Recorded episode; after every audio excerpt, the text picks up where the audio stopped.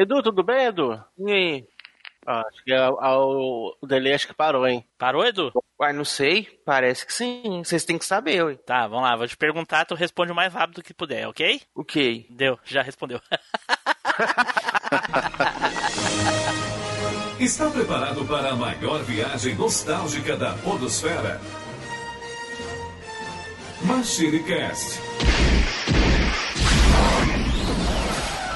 E aí, pessoal, tudo bem? Aqui é o Tim Blue, bem-vindos a mais uma viagem no tempo. E aqui comigo hoje ele, Eduardo Filhote. Saudações, pessoal. Estamos aí pra gente voltar aos velhos tempos das brincadeiras de criança. Oi? Brincadeiras de criança, beleza. É, brinquedo na época de criança não era pra enfeite. Pelo menos pra mim, não. Junto aqui também, Flávio Azevedo. Fala, e vamos relembrar uma empresa que deu muita alegria para as crianças dos anos 80 e 90. E aí, pô, e agora ele, tem Fábio! Fala, meus amigos, daquele jeitão. Então, hoje é o dia, né, da gente abrir aquela caixa, rasgar ela, jogar no lixo, pra décadas depois ficar arrependido por descobrir que aquilo ia valer mil reais um pedaço de papelão. Eita, pô. Pô, mas aí, né, tantas outras coisas que valeriam bem mais, não tem como saber, não tem como saber. Ai, ai, ai. Bom, pessoal, como vocês já devem ter visto aí, hoje nós vamos finalmente entrar aí nos domínios daquele burguês safado do Tele Fábio, né? Que é falar de uma empresa de brinquedos, olha aí, a nossa querida Glaslit, que fez a festa de várias e várias crianças aí, que nem diz o Flávio, nos anos 80 e 90. E vamos ver que fim levou, então, a Glaslit, certo? Porém, tudo isso depois dos nossos recadinhos, não é, Edu? É isso aí, Team Blue. Então, pessoal, se você tá lá de bobeira, brincando lá naquelas, naqueles joguinhos lá do, do, do, Facebook, marca nossa página lá, que é facebook.com barra machinecast. Ou então você pode lá marcar os seus brinquedos lá no Instagram, postar uma foto com eles e marcar a gente, que o nosso perfil é o arroba machine underline cash. Claro, pode-se considerar que um videogame é um brinquedo, então acompanhe a gente lá na Alvanista. O nosso perfil é arroba machinecast. Temos também o Twitter, então não se esqueça de participar com a gente lá e twittar o nosso perfil que é o MachineCast. Ou então você pode fazer uma coisa muito melhor que isso tudo, que é se juntar a nós lá no grupinho do Telegram, que lá não tem lei nenhuma. Você pode chegar e brincar, porque lá todo mundo desceu pro playground porque sabe brincar. Certo, gente, adicione o MachineCast. Nós estamos em todos os agregadores de podcast, no Google Podcast, no Spotify, no iTunes, no Play FM, naquele teu carrinho que serve tanto pro cara do espaço como pro cara do exército. Qualquer lugar que toque podcast, adiciona MachineCast que a gente vai estar tá lá. Boa! E a recomendação de hoje ela é coletiva, hein? A recomendação coletiva. Você vai pegar esse cast aqui, ó, exatamente esse, que a gente fala a respeito de brinquedos antigos e vai naquelas comunidades, sabe, onde a galera vende coisa, compra coisa, briga, discute, né? E vai fazer lá o seguinte, vai fazer o seguinte, vai chegar lá e vai recomendar esse podcast aqui do MachineCast falando a respeito dos brinquedos da Glaslit para os colecionadores das antigas. Aposto que eles vão gostar. Certo, pessoal. Então, dados os nossos recadinhos, então vamos aí nos preparar para falar sobre a Glaslit, certo? Então, vamos pro cast!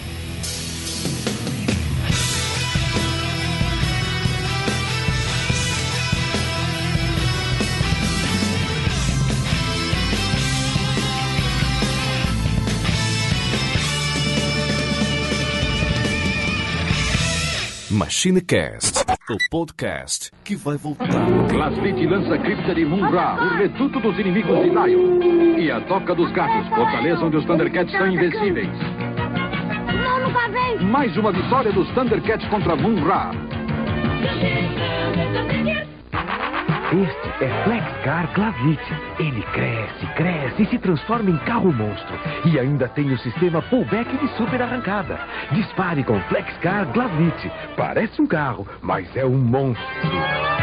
Certo, pessoal, voltamos e agora então vamos começar a falar aqui da nossa querida Glaslit. Eu gostaria de pedir então para que o Tele vai lá, fale aí pra gente como surgiu e como se desenrolou toda a história da nossa querida fábrica. Fábrica, é, é fábrica? Eu posso dizer fábrica? Como é que eu chamaria a Glaslit? É uma. Ela era. Empresa. Uma fábrica, né? Uma empresa. Uma empresa. A Tinham empresa várias de fábricas, brinquedos. na verdade. É. Hã? Isso aí. Tinham várias fábricas, ela chegou a ter mais de uma, né? Ah, Fábricas. ok. Então tá. Então pode começar, vai lá. Então vamos lá, Tim Blue. E a Glaslit, né? Ou melhor dizendo, a Glaslit SA Indústria de Brinquedos Plásticos, né? Queria dizer também Glaslit, né? Um trocadilho ali com a palavra glass e light, né? Que querem dizer como se fosse mais ou menos é, vidro, vidro leve, alguma coisa nesse sentido, né? Caraca, Ela então peraí, então tem trocadilho no nome. Em glass, glass e light, né? Então Porra, mas aí é sacanagem, né? Trocadilho em inglês aí é, me fode. É. E, e trocadilho em inglês por uma empresa criada em 1968, né? Acho que pouca gente pegou a referência naquela época. Né? Né? Não faz ideia a até hoje. Foi- é. Acredito que, assim como eu, tem vários explodindo a cabeça aí. E a Glaslit, né, a sociedade anônima, ela foi criada em 27 de dezembro de 1968. Olha aí, já pegou ali, provavelmente quando ela foi, foi fundada, né, ela não conseguiu pegar o primeiro Natal ali de 68, mas já devia estar se preparando para o Natal de 69. E a matriz dela era lá no bairro da Moca, na cidade de São Paulo. Quem fundou a Glaslit foi o senhor Isao Yamaguchi, né? Infelizmente um, um japonês que já é falecido, mas foi o coração da Glaslit por décadas e décadas. E a Glaslit, ela não começou lançando, né, é, linhas de brinquedos e essas coisas todas, até porque isso foi uma coisa mais recente dos anos 70, dos anos 80. Ela começou lançando Caraca, mais recente, bonequinhas, né? 40 anos atrás, mais recente. Caraca. É, é, mas se a gente se a gente falar de 68, 69, né? Quer dizer, no, a nível de Brasil, ela começou lançando o que tinha realmente no mercado, que era lá bonequinhas, joguinhos, né? Carrinhos bem genéricos, tudo que era feito com, com plástico, digamos assim, plástico vagabundo, né? Tava ali a Glaslit fazendo. E aí, o boom da Glaslit, né? E ela passou praticamente os anos 70 fazendo isso, né? Teve várias li- linhas de brinquedos que eram bem genéricas, né? Mas que hoje são bem conhecidas. Autobahn, Pickup Fúria, Dragon Monster, Expressinho, Entrega Rápida, Fórmula 1. Ela foi investindo de tudo, né? Polícia Maluca, foi- uma, um brinquedo bem conhecido lá nos anos, nos anos 70. Só que o, o- a primeira virada da Glaslit, como ela, quando ela começou a se realmente criar, né? Um, tipo, um, um calo no sap- é, um desculpa, quando ela começou a virar uma pedra no sapato das outras empresas, foi quando ela começou a pegar um nicho que estava começando realmente a explodir no Brasil também, que eram o quê? As séries de televisão, né? E qual, era, filmes, qual, era, heróis qual, era outras- qual eram essas outras empresas da época, tu lembra? Ou sabe, aliás? Troll, Gulliver, Glaslit, né? Atma, A, a Glaslit, mas entendi. principalmente... Ah, desculpa, Estrela. Deixa eu fazer de novo. Deixa Não tem fazer novo. de novo, aqui não é Eu- teu vídeo, não tem fazer de novo. Ah, aí a Flavinha, fazer de novo. Ah, tá. Corta aí, ô, ô, ô, editor. Corta isso aí. Ai, a vai lá. estrela, né? Mas, é, bom, pra- é, principalmente, o, né, principalmente as principais concorrentes eram a Estrela e a Gulliver, né? Que tinham os brinquedos mais aproximados. Mas também tinha a Atma, tinha a Troll, enfim, todas essas outras empresas também, é, também concorriam pelo mercado nosso, que, que apesar de ser, assim, a- alta de inflação, essa coisa toda, mas era um mercado grande, né? E que praticamente quase não existe hoje, hoje em dia, se comparado com aquela época. E o boom da Glaslit, realmente, ele veio no final dos anos 70, que foi quando ela começou a ser realmente conhecida, né, como uma empresa nacional, começou a, a- a se espalhar pelo Brasil inteiro, né, pelas as praças de venda, né, da- das principais capitais, as lojas começaram a ter Glaslit. Realmente foi quando ela investiu nas séries de televisão, que a televisão também, né, era um, era um mercado bem fechado, mesmo no Brasil, né, e a partir dali do final dos anos 70 começou a se popularizar mais e com isso começaram a chegar as, as séries começaram não que não passassem, né, já passavam um bom tempo, mas elas começaram a ficar cada vez mais populares. E aí a Glaslit investiu primeiro, ela conseguiu comprar na frente das, outra, das outras empresas, ela conseguiu comprar a licença pro, pro Chips, que era uma série que estava bem em evidência, né, no final dos anos 70, e para a série do Buck Rogers, né, aquele herói que tinha aquele seriado meio cafonão, né? Então ela conseguiu comprar essas duas marcas e com isso começou a fazer vários brinquedos, né? Alguns realmente trazendo moldes lá dos Estados Unidos, mas a grande maioria realmente pegando coisa que ela já tinha lançado como brinquedo nos anos 70, reaproveitando os moldes, fazendo as, a- as caixas ali, jogando adesivo, né? Colocando as cores dos seriados e tocando ficha. E foi nisso que ela começou a ganhar bastante dinheiro, porque ela reaproveitava bastante as coisas. Não, peraí, então tu quer me dizer que eles tinham uma motinha qualquer lá que eles faziam, e aí eles pegavam e botavam um adesivo, trocavam a cor do plástico e diziam que era daquela série. Exatamente. Porra. Praticamente, os, os brinquedos do Chips, fora é, os bonecos ali, que, que ela trouxe os bonecos que tinham sido da Galub, né? Que tinham sido trazidos de fora, o, o molde, todas as motos, a- o, auto- é, o motorama do, do Chips, é, carrinho, helicóptero, tudo que saiu do Chips foi tudo reaproveitamento de brinquedos que ela já tinha lançado ao longo dos anos 70. Será que a gente consegue fazer isso no, no podcast, Flavinho?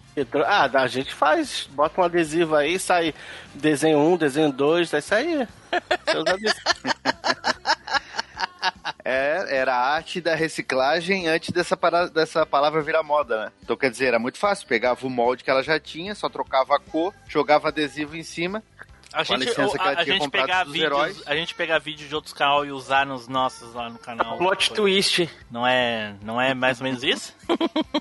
É, é? só que aí o molde não é nosso, né? Exato. Já tá pronto. Só que o problema é que a. A Glaslit ela inventou o raio remasterizador. Isso.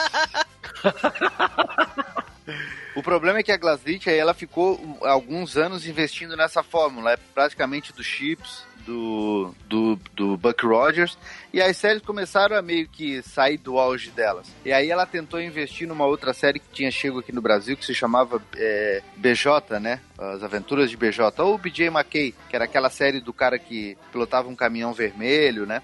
Só que Ah, essa, aquela, os aquela com o orangotango. isso. Só que essa série, ela acabou não fazendo. Os, os brinquedos acabaram não vendendo como a Glaslit esperava. Ela esperava que fosse praticamente assim uma terceira super série, né? Como já era Buck Rogers e era Chips. E não foi. E aí, chegando junto com isso, né, a Estrela começou a lançar brinquedos cada vez mais tecnológicos, né, lançando coisas cada vez mais, digamos assim, para o público mais abastado do Brasil. A Gulliver investindo nos super-heróis que nunca saiu de moda dos gibis, né? A Glaslit começou a ficar um pouco para trás e ela quase, mas quase mesmo ali no início dos anos 80, caiu, na, entrou em falência. Chegaram a pensar em fechar Mal inaugurou, já quase Chegaram- faliu, é isso? É, não, ela já tinha seus 14 anos aí de estrada, né? Foi mais ou menos ali por Ah, é, 1982 sesse- que ela deu uma baixada. 68, 68. Eu achei É. que era 78. Ah, sim, Não. 68. O, É? o Marco Velho nem pegou muita Glaslit que ele já tava adulto já, né? Né? E aí veio o segundo boom da Glaslit, que realmente foi o, assim, a, a sacada que jogou ela como uma das maiores, realmente, que ela se fixou nos anos 80, porque dizem que, seu, que o seu Yasao Yamaguchi, né, o dono da Glaslit, ele era um japonês linha dura, ele não se entregava fácil não, ele ia atrás, ele brigava pela coisa, ele tinha amor realmente pela empresa dele, e aí quando ele viu que a coisa estava ruim, ele a- abriu o olho de novo, começou a procurar, e foi aí que ele achou uma série que estava estreando na Record, né? E começando a fazer muito sucesso, que foi a Super Máquina. Aí ele lançou um brinquedo, né? Comprou a, novamente, foi lá, comprou a licença da Super Máquina, como já tinha feito com Chips, já tinha feito com BJ McKay, já tinha feito com Buck Rogers. Comprou a Super Máquina, lançou um primeiro brinquedo dela. Esse primeiro brinquedo vendeu horrores assim no Natal, arrebentou. E aí foi que ali foi a virada da, da Glaslit em 1983, que lançou uma, uma linha gigantesca da, da Super Máquina. Praticamente tudo que eu acho que o seu Yasal foi lá e falou: ó, pessoal, o que tiver de molde de carrinho, né, que seja carro esporte, que tiver de moto, que tiver de helicóptero, de caminhão, enfim, o que tiver ali, toca ali a cor preta no, no brinquedo, mete umas, umas, umas faixinhas amarelas, super máquina e vamos vender. E aí foi onde a empresa arrebentou em 1983. É, o Brasil tem a maior linha de brinquedos da super máquina. Eu, eu, eu fiz uma contagem mais ou menos uma vez e ela chega a ser umas 4, 5 vezes maior que a linha de brinquedos dos Estados Unidos da super máquina. Caraca! Ô, Eita, Flavinho. pô, Só de reaproveitamento. Só Né, de ô Flavinho, vou te deixar como missão aí tu baixar uns podcasts por aí pra gente tacar uns adesivos em cima. Pintar de preto, cadê o adesivo? Pintar de azul, É. verde e amarela é Machine Cast. É isso aí. E aí foi quando ela, né, ela pegou que ela realmente jogou pra cima aquela, uma, a, a- o selo, né, que ela trazia nas caixas de brinquedo, que eram os heróis da TV. E aí foi ali que ela arrebentou. Porque daí a Glaslit simplesmente ela começou a abraçar tudo quanto era série que chegava, né? Era Esquadrão Classe A, Duro na Queda, Moto Laser, Águia de Fogo, MacGyver, é, Carro Comando, Trovão Azul, todas essas séries norte-americanas que, que estrearam ali mais ou menos entre 1982 e 1986, a Glaslit simplesmente abraçou todas elas, comprou o- todos, todos os registros, né? Os, os, os direitos de, de, de, de, de venda aqui no Brasil e começou a lançar brinquedos. E aí o que aconteceu? Ali que começou meio que uma divisão. Porque a Gulliver, ela procurava lá meio que brinquedos da, da Mimo, desse tipo de coisa lá nos Estados Unidos. A Estrela já era mais eliti- elitizada, né? Procurava os brinquedos da Hasbro e da Mattel. E a Glaslit foi comprando tudo quanto era linha de é, a parceria com empresas menores dos Estados Unidos, como por exemplo a Kenner,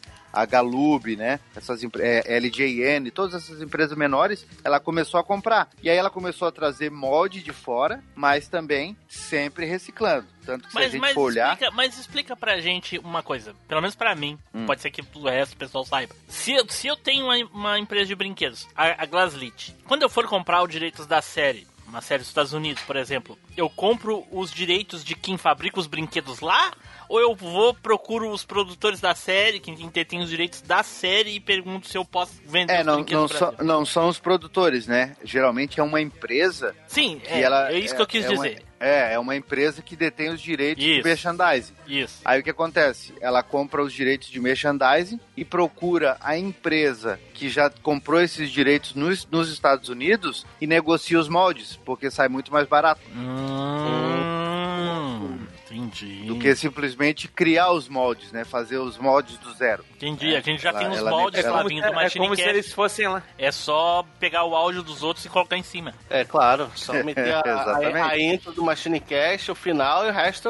É, Foi. foda-se. Né? E aí o que, que a Glaslit fez para ela crescer mais ainda? Não, ela, não compra, ela não fazia só os brinquedos a partir dos moldes do que ela comprava nos Estados Unidos. Ela poten- potencializava demais isso com o que ela já tinha de molde. Então, se a gente olhar aqueles kits, né? E, e ela fazia muito. Eram muito bonitas as caixas, né? Com aquelas heróis da TV e tal. Então a gente olhava os kits, tinha lá um bonequinho, um carrinho, um helicóptero, um caminhão. Bonequinho, carrinho, helicóptero, um caminhão. Se tu fosse olhar, praticamente eles eram todos os mesmos bonecos, eram praticamente todos os mesmos veículos, e ela ia tá trocando cor, né? Ia, e ela ia aproveitando uma linha em cima da outra, ia trocando nome, e ela foi assim praticamente até o final da existência dela, ela foi fazendo essa jogada de marketing, né? Tipo, o Barateando helicóptero da super máquina era o mesmo trovão azul. O helicóptero da Super Máquina era o mesmo do. o- o- era, tinha, tinha no Trovão Azul, tinha na Águia de Fogo, tinha no. Tinha no, no BJ McKay, né? Tinha no Chips. E por aí vai. Então, quer dizer, e depois, nossa, isso, é, a- quando a gente chegar lá um pouquinho mais na frente na história, vocês vão ver que ela fez isso mesmo com linhas de brinquedos bem mais conhecidas, né? E que às vezes a escala não era nem parecida. Hum. Porque pelo menos os heróis da TV, que foi esse, esse, esse grande diferencial da Glaslit ali na primeira metade dos anos 80, Trovão Azul, Esquadrão Classe A, Super Máquina, enfim, aquela galera toda ali, né? Eles tinham mais ou menos a mesma escala, então ela foi usando os brinquedos.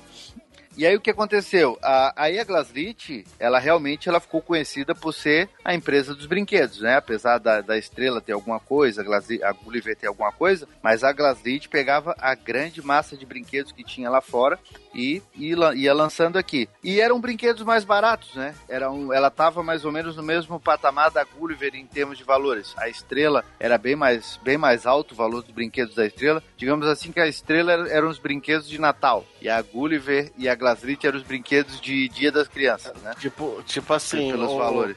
A Gulliver é o nosso, é o nosso brinquedo, o Tim Blue, e a estrela é o, o brinquedo do, do Taylor. Ah, Né, burguês safado. Ah, entendi. Aí o que aconteceu? Aí a estrela, aí a, a a- quando os desenhos também começaram a se popularizar, né? Aqui no, no Brasil, com a chegada de Clube da Criança, Balão Mágico, Bozo, enfim, essa coisa toda, a Glaslit também começou a crescer o olho para esse mercado, né? Que antes era mais exclusivo das séries e tal. E aí começou a pegar também o que vinha de brinquedo. E aí, já chegando ali na segunda metade dos anos 80, mais ou menos em 1986, 1987, a Glaslit começou a dar uma nova baixa, porque essas séries que ela estava investindo já há anos, como Esquadrão Classe A, é, Super Máquina, já estavam começando a ficar saturadas na televisão, né? É, a gente tem essa mania de as nossas, principalmente os canais abertos, eles saturavam muito, né? Teve uma época que era só série norte-americana, daqui a pouco só desenho, daqui a pouco, né? E foi indo. E pra, ver, começou a e pra ver saturar. como, é- como são as coisas, olha só, hoje, digamos assim, que se sai brinquedo, sai, eh, hoje, talvez hoje não seja o ideal. Talvez nos anos 90, mais nos anos 90, ou metade dos anos 80. Saía desenhos e coisa e tal pra criança, e aí fazia os brinquedos. Mas isso daí, essas séries não são pra crianças, são séries pra adultos, mas saíam os brinquedos pras crianças. Pô, Exatamente.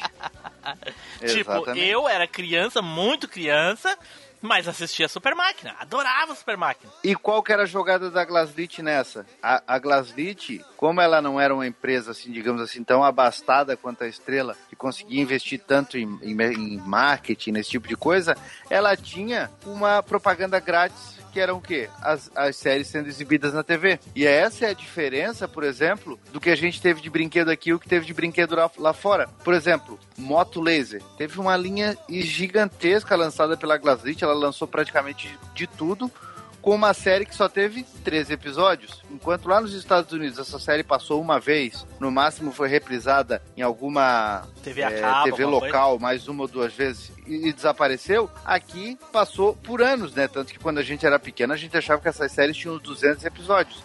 E a Glaslit, ela se, ela se promovia em cima disso. Mas sabe Ela que a continuava culpa vendendo, disso fazendo é, linhas de é- brinquedos. A culpa disso é tua, por exemplo, né? Hum. Porque se não fosse vocês, os, dos os canal de YouTube, a gente não ficava sabendo até hoje.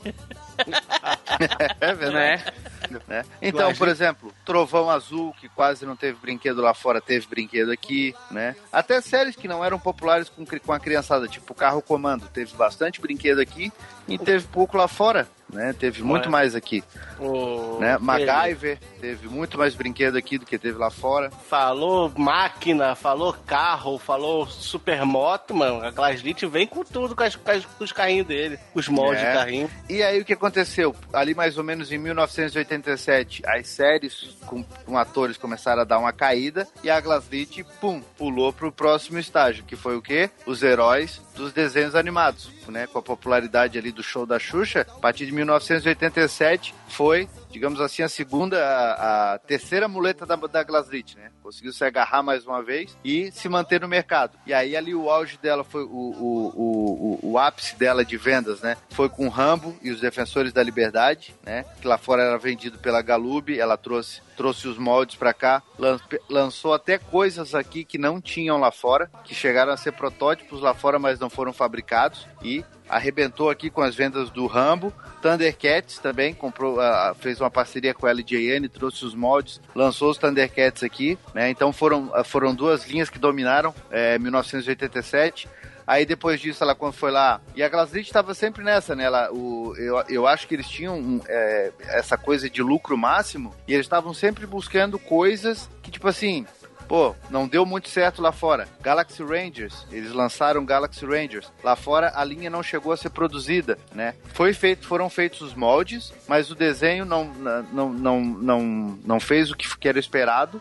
E aí os- o brinquedo não foi anunciado e não foi lançado. A Glaslit foi lá e comprou. E fora o Brasil, só a França teve brinquedo dos Galaxy Rangers, com moldes norte-americanos. Os Dinosaurs, a Glaslit também foi lá fora, foi nos Estados Unidos, comprou os moldes, lançou brinquedos exclusivos aqui no Brasil. É, droids, né, de Star Wars, eles foram lá e pegaram vários moldes de brinquedos que eram para ser lançados e não eram. Então eles e hoje por isso muito brinquedo que a Glaslit fabricou, principalmente ali entre 1986 e 1988, são disputadíssimos no mundo inteiro, porque eles compraram moldes de brinquedos que não foram lançados lá fora e foram lançados aqui. Caraca, olha aí.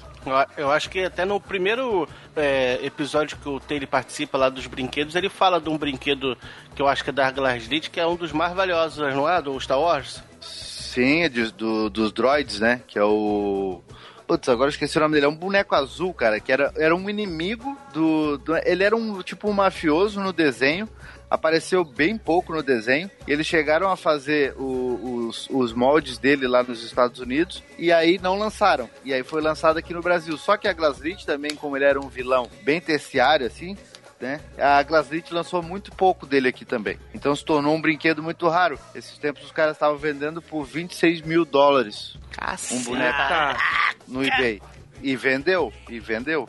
Então, e o que aconteceu? Então, a Glaslit continuou nos brinquedos, né? Investindo é, pesado nos desenhos animados. Quando isso começou a dar uma baixada também ali, né? Mais ou menos na mesma época que He-Man começou a dar uma caída ali pro lado da, da estrela, né? Essa coisa toda começou a dar uma baixada. O que aconteceu? A Glaslit foi pro próximo estágio, que foram o quê? Os Tokusatsu, né? Os heróis japoneses. Aí ela se abraçou nos heróis japoneses. E a estratégia, de, a estratégia dela a mesma estratégia. Comprou os direitos da Bandai, né? Foi lá, comprou alguns moldes e o restante era o quê? A moto do Jasper era a moto que já tinha sido do Chips, que depois já tinha sido da moto laser, que já tinha sido da Super Máquina, né? O, o Jasper herdou o veículo que era dos que era do, do Esquadrão Classe A e por assim e assim foi, né?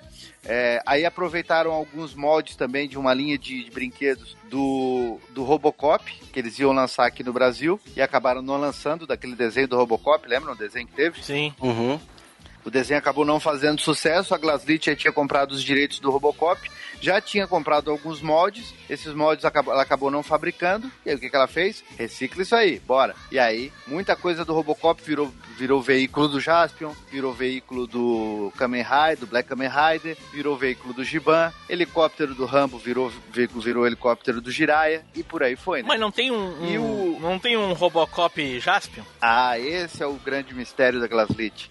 Porque esse, já, esse Robocop, ele não foi fabricado nem nos Estados Unidos. O que aconteceu? A Glaslit queria, ela acreditava tanto que o Robocop ia fazer sucesso, o desenho do Robocop ia fazer sucesso aqui no Brasil, que ela foi lá nos Estados Unidos procurar o que tinha de brinquedo do Robocop para lançar aqui. Só que ela queria um Robocop Deluxe, um Robocop grande. E o, a Kenner não tinha. Então ela comprou alguns moldes lá e aí resolveu fabricar um molde próprio do Robocop aqui no Brasil. E ela não era muito afeita a estar criando moldes, principalmente naquela época ali no final dos anos 80. E aí o que aconteceu? Quando, logo quando eles resolveram criar um molde, o molde, o, o desenho não foi pra frente. E aí a linha foi abortada. E aí o que, que eles fizeram? O seu Yamaguchi provavelmente falou- chamou a galera lá e falou, ó, os engenheiros lá, ó, vocês me aproveitem aquele molde lá na primeira oportunidade que vocês tiverem, hein? E essa oportunidade chegou com o Jaspion. E aí, o Jaspion virou o Jaspion Robocop, né? Uma exclusividade brasileira. Nossa, esse troço E talvez é bizarro o Jaspion demais. Robocop né, seja um dos maiores mistérios da Glaslit que eu consegui desvendar há pouco tempo, um tempo atrás, conversando com um funcionário da empresa, que falou que foi realmente isso. Eu procurei, procurei, procurei, nunca achei esse molde nos Estados Unidos. Não tem. Nunca vi esse molde do Robocop. Falei, não pode ser a criação da Glaslit. Mas por que, que a Glaslit, que não era uma empresa feita a criar moldes muito individuais das coisas, criou logo esse?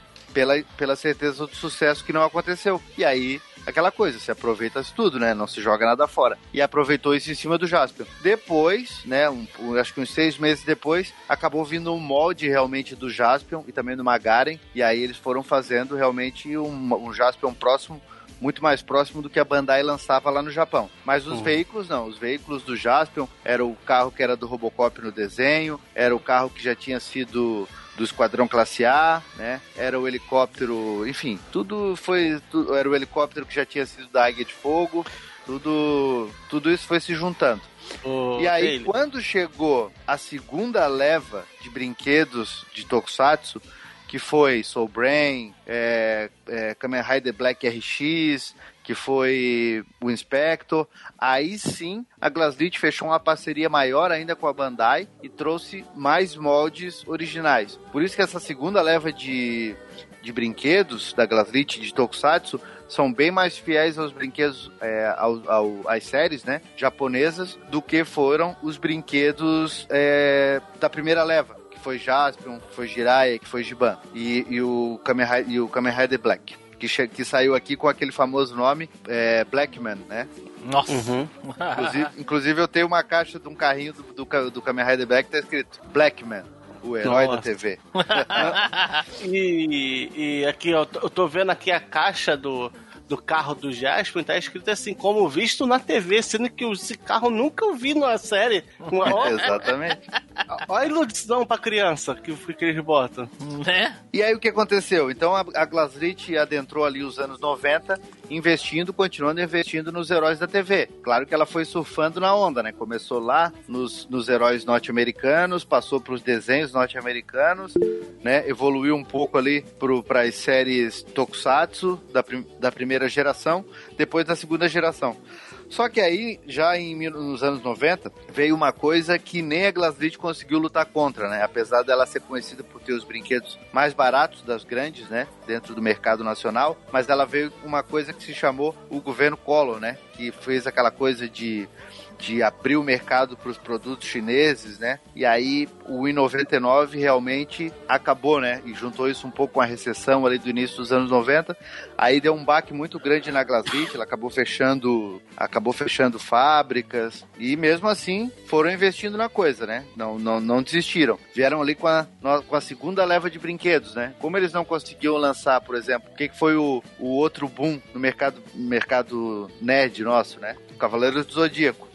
Sim. Como Cavaleiro do Zodíaco já tinha a empresa própria, que era a Santoy, que foi ela, inclusive, que foi a interessada em lançar, a Glaslit foi pegando o que tinha na rebarba. E aí começou a lançar brinquedos do Churato, Digimon, Guerreiras Mágicas Reart, e foi lançando mesma coisa, pegando, né? Então, quer dizer, ela pegou lá o molde dos... Como a LJN já tinha falido lá no- nos Estados Unidos fazia um bom tempo, ela não tinha mais obrigação de, de devolver molde, nem nada disso, que acabou fazendo? O Shakti lá do, do Churato virou, o Thunder Tank virou o Shakti do Churato, né? É, inclusive tu falou sobre isso daí no outro cast dos brinquedos. Sobre É. o Thunder Tank dos Thundercats virar o Shakti do Churato. A- os carrinhos, os carrinhos bate-volta antigos lá viraram carrinhos Digimon, né? Pra transformar, né? Olha a criatividade dos caras. Nossa. Os carrinhos que batiam na parede viravam robô, viraram Digimon, pra evoluir, né? Então começaram a investir em fanta- no fantasma e chegaram ao ponto de fazer brinquedos do Drácula e do Fred Krueger. Caraca. Que é muito pra criança. Fred Krueger, então, nossa.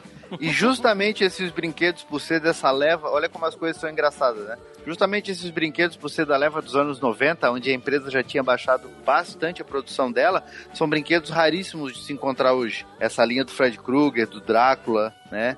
É, essa linha do Churato, das Guerreiras Mágicas Reat, são brinquedos bem difíceis de se encontrar. Talvez até mais difíceis que muito brinquedo dos anos 80, que foram feitos numa escala muito maior. Mas por que, que a gente não, não imprime os, o- os, os. A gente não imprime o, o- os adesivos e cola no supermarket? É uma, né? É, como a empresa era guerreira, né? E como infelizmente o Brasil é, não privilegia a empresa nacional, que mesmo assim a Glaslit ainda veio brigando ali todos os anos 90, toda a década de 90, passou a década de 90 e entrou no ano 2000, né, ainda investindo em brinquedo. Aí claro que ela já foi pegando o que tinha pela frente, né? Brinquedos da Eliana, era Senhor dos Anéis, era Pokémon, o que tinha pela frente, e ela foi, Gugu. ela foi é, Gugu, Gugu não era estrela? Não. não. Gugu Eu achava que Gugu era da Grow. Depois, Não, mas ele depende. tem, tem coisa do Gugu na, da Glaslit. É, foi lançando tudo. Até Tipo que, aquele né, kit de mágica.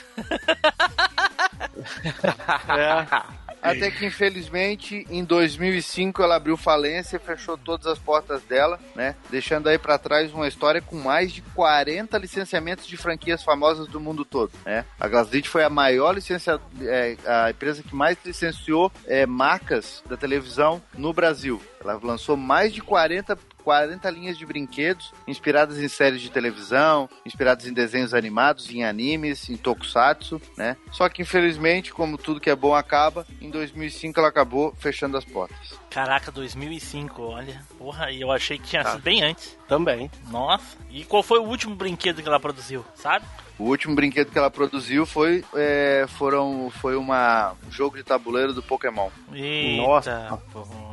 Olha aí. Caraca. Pokémon. E, e- e uma coisa que tu falou lá no começo, que eu, eu, eu tenho, tendo a discordar, Que tu disse que ela fazia aqueles carrinhos, aqueles brinquedinhos, aquelas coisinhas, tudo no começo lá, só, com aqueles plásticos bem vagabundo. Com certeza deve existir até hoje aqueles brinquedos. Agora, os que são feitos hoje em dia, Ah, sim, com certeza. É porque a gente fala vagabundo porque era aqueles plásticos soprados, lembra aqueles brinquedos? sim, que né, dura sim. muito mais que esses de hoje, cara. Pelo amor de Que a Deus. gente, que a gente chegava na, na, na- na lojinha ele tava pendurado dentro daqueles, daquela saco, daquele saco plástico.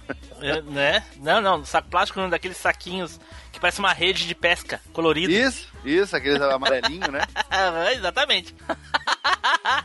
nossa, agora, nossa, agora a nostalgia suou aqui. Suou. Mas vejam, vejam como foi uma empresa que veio se reinventando, né? Exatamente. Caraca. Ela veio pegando o que tinha de, de, de moda, ela foi, né? E olha que sacada legal essa dela, ir nos Estados Unidos, né? Procurar brinquedos que não foram lançados por lá e os desenhos estavam fazendo sucesso aqui e fazendo os brinquedos aqui.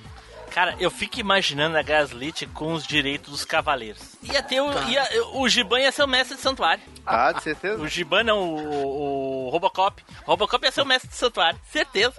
Com uma arma na mão. Os carrinhos do Cavaleiros, cara. Ia ter até helicóptero. Helicóptero dos Cavaleiros. né? E, e os carrinhos que bate eram as armaduras que vinham transformadas. Elas batiam. Já imagina, imagina até a propaganda. Um mal paira sobre. Como é que era aquele narrador, né? Um mal paira sobre o santuário. Somente ceia e sua moto, a fricção, poder, A moto no formato de Pegasus. poderão enfrentar. com poderão míssel. enfrentar- Né? Poderão enfrentar touros. Não, como é que é? Poderão enfrentar gêmeos e seu tanque.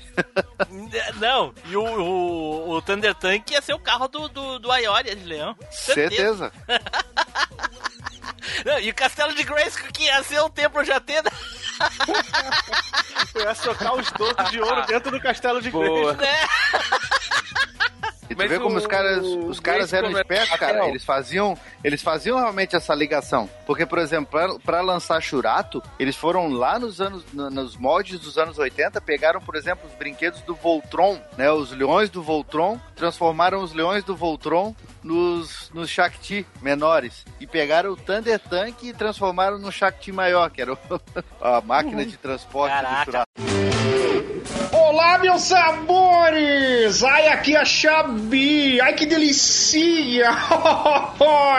Vocês estão ouvindo o Machine Cast? Ai, tá muito delícia, tá muito fofo! Olha, manda e-mail, comenta, curte lá, compartilha seus delicias! Ovulei! Então tá, o Taylor aí falou da história da Graslit, uma história de altos e baixos, mas com muita nostalgia, muita coisa boa, que inclusive aí pros burgueses safados, né, faz a alegria deles até hoje. Acredito que não tem nada da estrela que seja tão nostálgico quanto um brinquedo da Graslit. Olha aí. Olha, eu acho que tem também. Eita, pô, mas a estrela não morreu, então não é tão nostálgico. É, Ah, então não dá pra gente falar. né, Ah, é fazer de nostálgico novo, porque tem coisa. Mas tem coisa que produziu na nossa época e nunca mais produziu. Sim, nunca mais ela, uma como a empresa ainda, ainda existe, ela pode ir lá e produzir. É, que nem o. É, o mas eu vou te falar do- que é bem complicado, ô Tim Blue, porque assim, ó, muita coisa que a estrela. A estrela era muito grande lá nos anos 80 e hoje, infelizmente, é 10% do Cara, que ela uma, era. uma né? impressora 3D é o que? 15 mil reais, rapaz. Até nós podemos pegar É, mas os- e os- escanear o, o- Giban mas e fazer. Mas os direitos de compra, o- o- a compra dos direitos né, de, de, de, de produção são muito caros, né? Mas a gente não quer produzir pros outros, a gente quer produzir pra gente. Pra gente. É, sim. porra. Aí é a mesma coisa do, do, do, do, do, do, do, do- da ROM lá do emulador aí. É, Pra uso exatamente. próprio não, não, não tem problema não. Não é, o crime é a distribuição. Eu digo, eu digo no, eu digo no caso, no caso da, eu digo até no caso da, da, da, da estrela, por exemplo. Muita gente fala, ah, por que, a estrela não lança, lança Falcon não lança comandos em ação? Porque primeiro que a Hasbro entrou no mercado, né? Quando as empresas nacionais começaram a falir e a diminuir de tamanho, as empresas internacionais caíram pra dentro aqui. Que antes elas terceirizavam as vendas, né? As E marcas. nem só, e nem em só dia- questão de terceirizavam por, por terceirizar por interesse das empresas nacionais, é porque o mercado era protegido, não podia entrar. Sim, era muito forte o mercado. É, Então, hoje dizer, em dia a gente aí- compra em qualquer lugar do mundo, não importa. Não precisa nem vir pra cá. O- Vê que naquela época a Estrela se abraçava com Mattel, se abraçava com Hasbro, né? a, a, a Gulliver se abraçava com Marvel, com DC Comics. A, a, a Glaslit se abraçava com, com, com essas outras Com qualquer um. empresas, tipo Com carrinho, com helicóptero. Com quem estende a mão. com Kenner, com Kenner, Galub, LJN, enfim, se abraçava com tudo. Hoje, se, se fosse hoje, com certeza essas empresas, se muitas delas também já não tivessem falido lá nos Estados Unidos, até porque hoje em dia a Hasbro é praticamente a Disney dos brinquedos, né? Comprou tudo. É, com certeza essas empresas estariam aqui, coisa que a Hasbro faz. A Hasbro ela mesmo lança tudo que ela quer aqui hoje. A Mattel a mesma coisa. Né? E aí perde um pouco dessa nostalgia, porque a Mattel, por exemplo, eu vou dar um exemplo, a Mattel não foi ela que lançou o He-Man aqui no Brasil nos anos 80. Então ela, ela nem tem às vezes noção do tamanho da nostalgia disso aqui no Brasil. A Mattel faz He-Man lá nos Estados Unidos e não faz aqui. Exatamente. A, a, a Hasbro continua lançando G.I. Joe nos Estados Unidos e não lança aqui, porque não tem esse apelo. Isso foi coisa que a estrela criou essa nostalgia, né? Então fica complicado pra gente. Pois é. Privyet Tovarich. Aqui é o Russo do Player Select. E aí, já mandou a sua cartinha, já fez o comentário no site? Vai lá, machinecast.com.br ou nos melhores agregadores de podcast. Se não tiver no agregador de podcast que você usa, troca porque é uma bosta. Um abraço e dois vidania. Então tá. Então, dado aí nosso primeiro bloco do, do cast sobre a história da, da Glaslit, então vamos agora fazer aqui um sorteio honesto para cada um falar do seu brinquedo marcante da Glaslit. Então, roda o peão. É chegada a hora do sorteio mais honesto da Podosfera.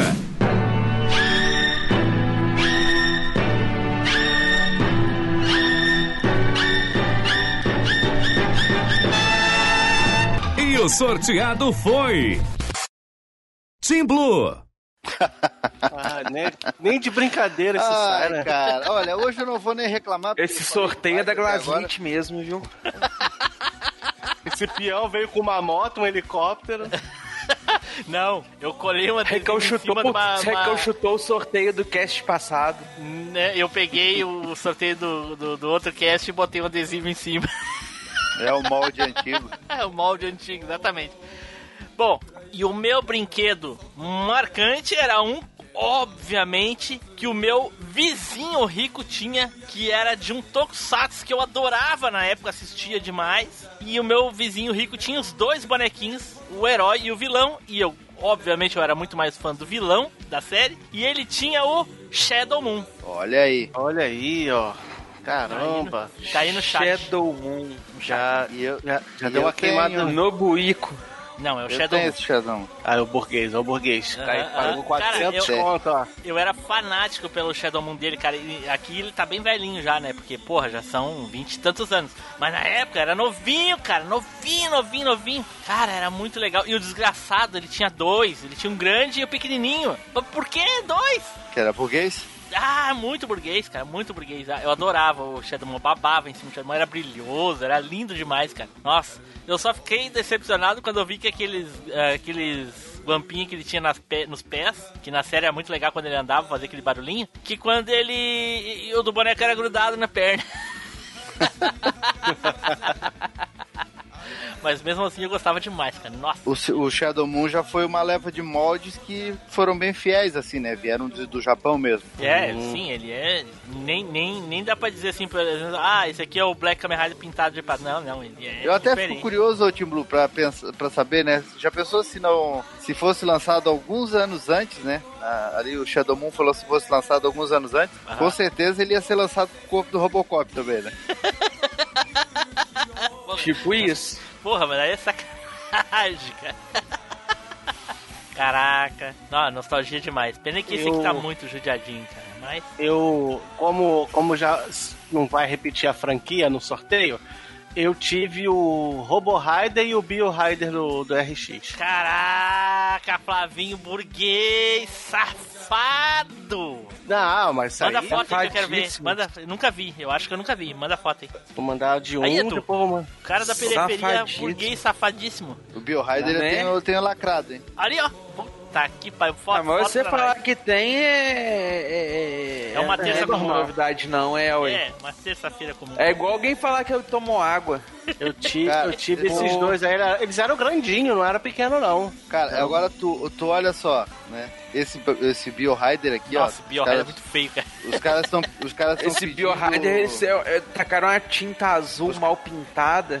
Né? Tá, vagabundaço. Eles estão pedindo. não, não, agora o, mas- Bio- o Robo Rider é show. O Robo Rider. Ó, eles estão pedindo cento, e- pra tu ter uma ideia, eles estão pedindo 120 nesse aqui que já tá surradaço, né? Sim. Já tá surradaço, estão pedindo 120. Eu comprei, pra ver como essa, essa coisa de brinquedo tá cada vez ficando mais caro. Eu comprei mais ou menos uns seis anos atrás o Robo Rider lacrado, tenho ele até hoje lacrado, paguei 50 reais. Olha aqui, agora tá Ah. 217. Pra tu ver como o pessoal alopra quando passar do tempo. Quando tu, se tu guardar. Ano passado, tu falou? Cinco anos atrás eu comprei. Cinco anos atrás subiu 100 e 120 reais. Se tu juntar mais 5 anos, vai subir mais uns 200 com inflação e coisa. É, em uns 15 anos tu vai ganhar uns troquinhos, hein? Vai ganhar um dinheirão. Daqui uns 10 anos você consegue trocar num Play 1. Porra, que Play 1? Tu tá louco?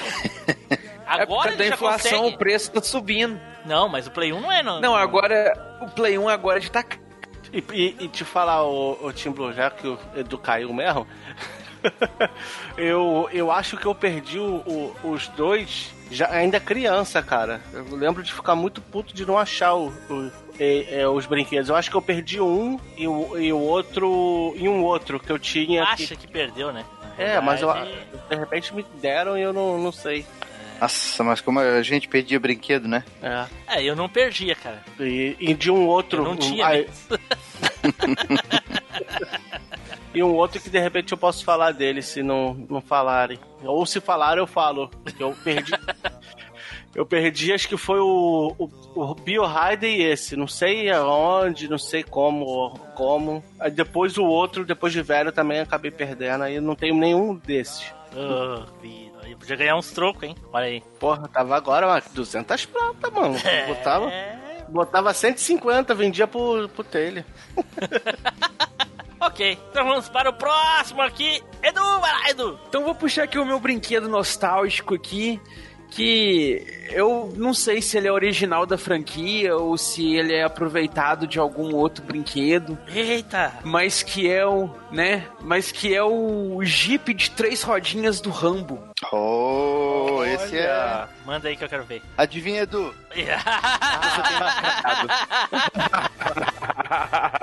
Ah, pô, ainda falou do Rambo, tu acha que ele não ia ter? né? Tem tudo do Rambo. Né? Manda, Edu, manda, eu quero ver. Eu, eu, ia, eu ia falar, na verdade, que era o Jeep do Taylor. Cara, Mas aí, depois ele, ele, ele ia pegar uma foto do Jeep dele lá de verdade, ia querer mandar e eu desisti. O Rambo, na verdade, faltam três, faltam três bonecos pra eu completar a coleção. Eita, olha aí. Um tentando dele, mandar é, foto aí um dele vestido de. Rambo. Cara, eu vou te falar, eu acho que de, de todos, todos, assim, ó, vou, vou dar a minha opinião agora. De todos os brinquedos, todas as linhas de brinquedo da Glasslit, aonde ela mais caprichou e aonde foi mais fiel aos brinquedos norte-americanos, foi essa linha do Rambo.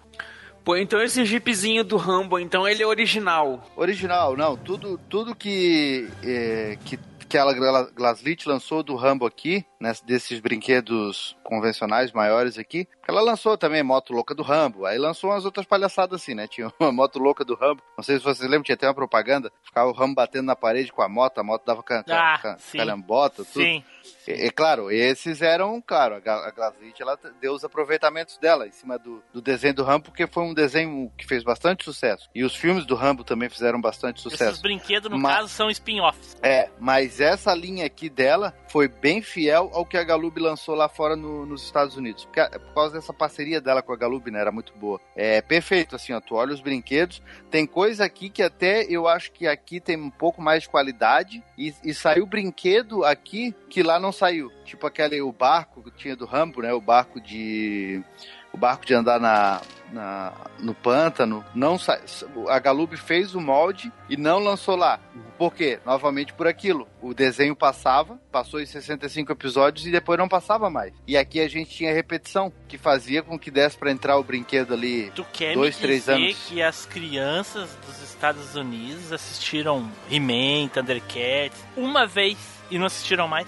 Não, até era repetido assim, ó, mas era repetido, daí ele, ele repetia em canais menores, ou às vezes ficava dois, três anos sem passar, e aí era repetido de novo. Mas aquela coisa, aquela loucura, tipo, era aqui no Brasil, digamos que He-Man começou a passar lá em 83. É, mas, mas, mas, mas o e foi até o, o He-Man não conta tanto, porque, é, assim, por mais que, que tenha repetido, obviamente, como todos os outros desenhos, era, era um desenho que passava surtido, mas vamos pegar outro canal, a Manchete que ia até a casa de leão, voltava tudo, ia até a casa de leão, voltava tudo, ia até Asgard, voltava tudo. Não.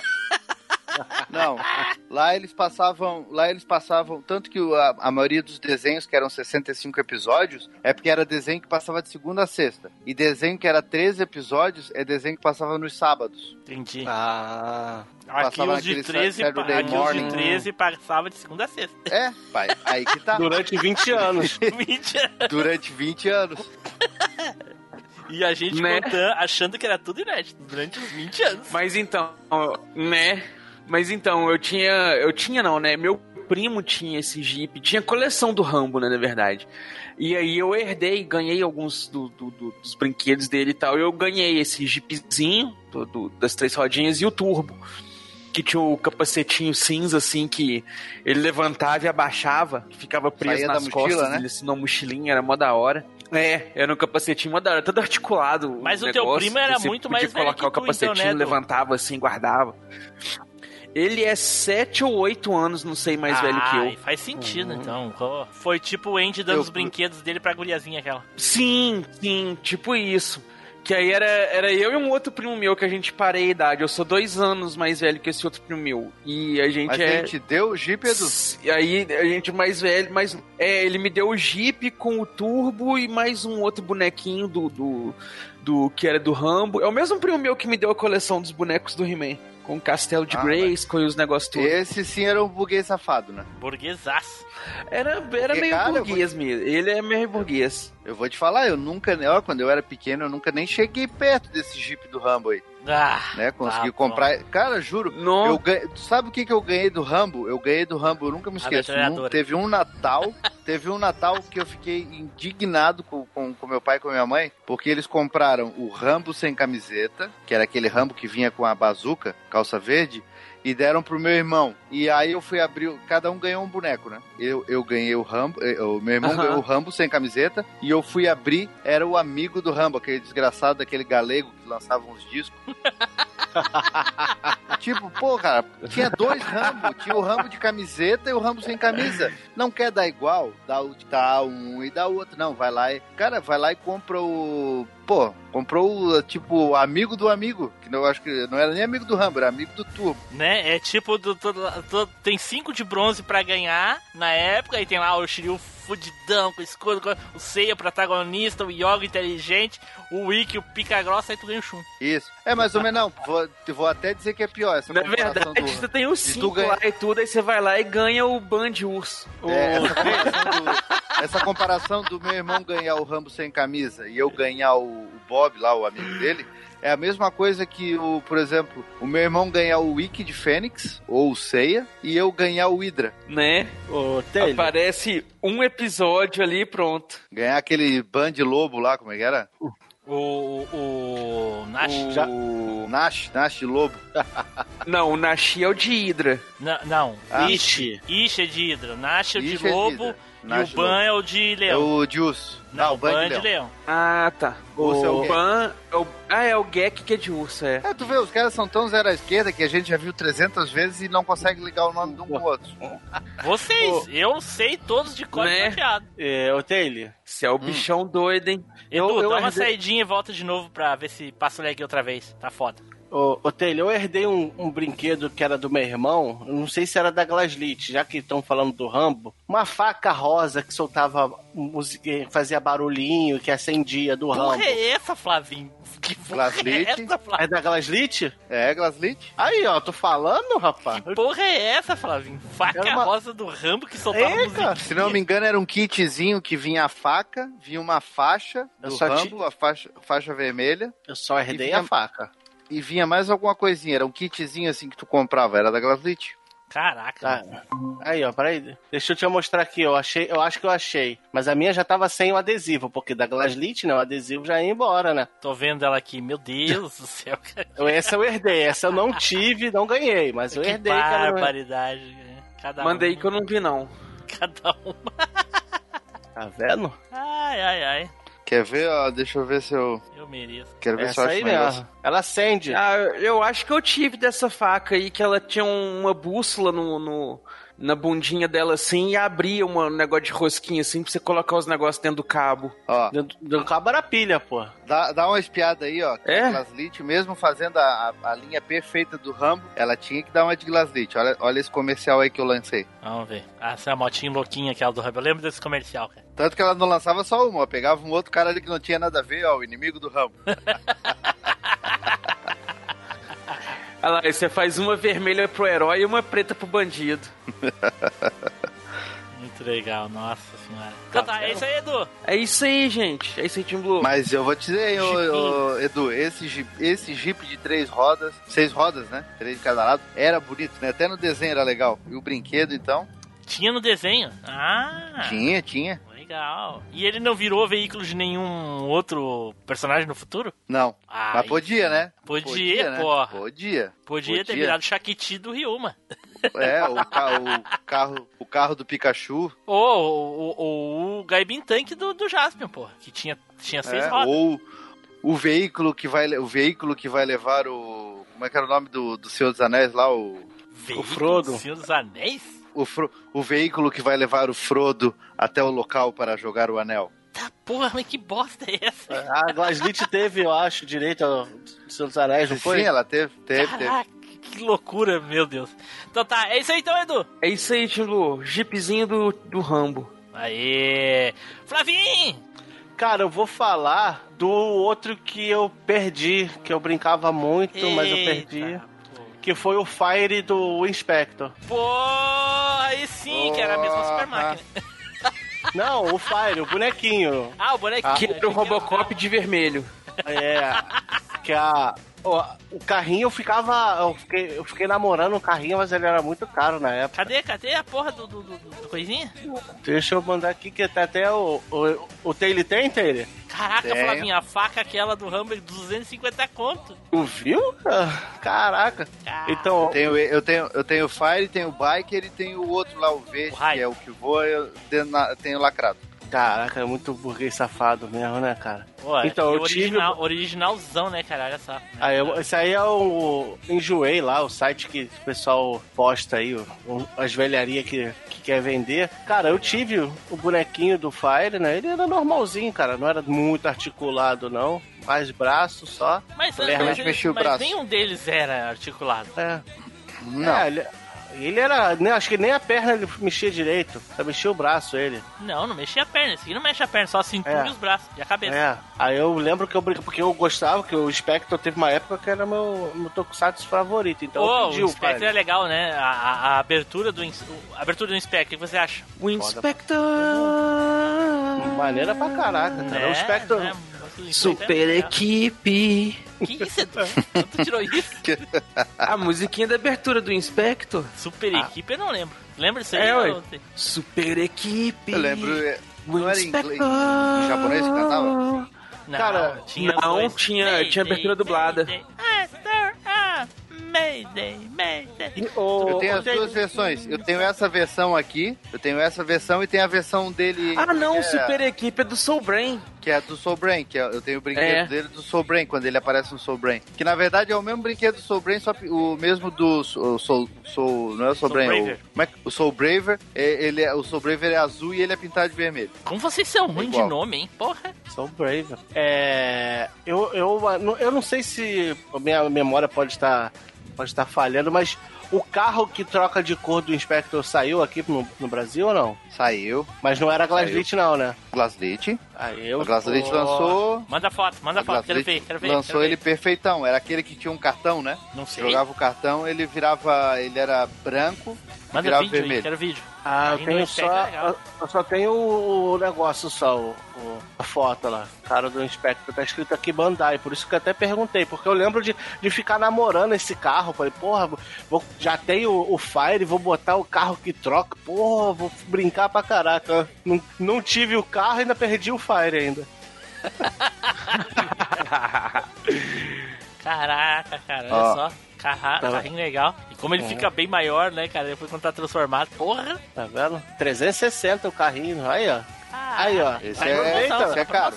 Aproveita Esse a é caro, promoção. Mas esse, é. quando, a, a- quando a Glaslit lançou, cara, eu lembro que eu cheguei a ver nas americanas e tal, era, já era caro. Ele Pois já é, era caro pô. na época que.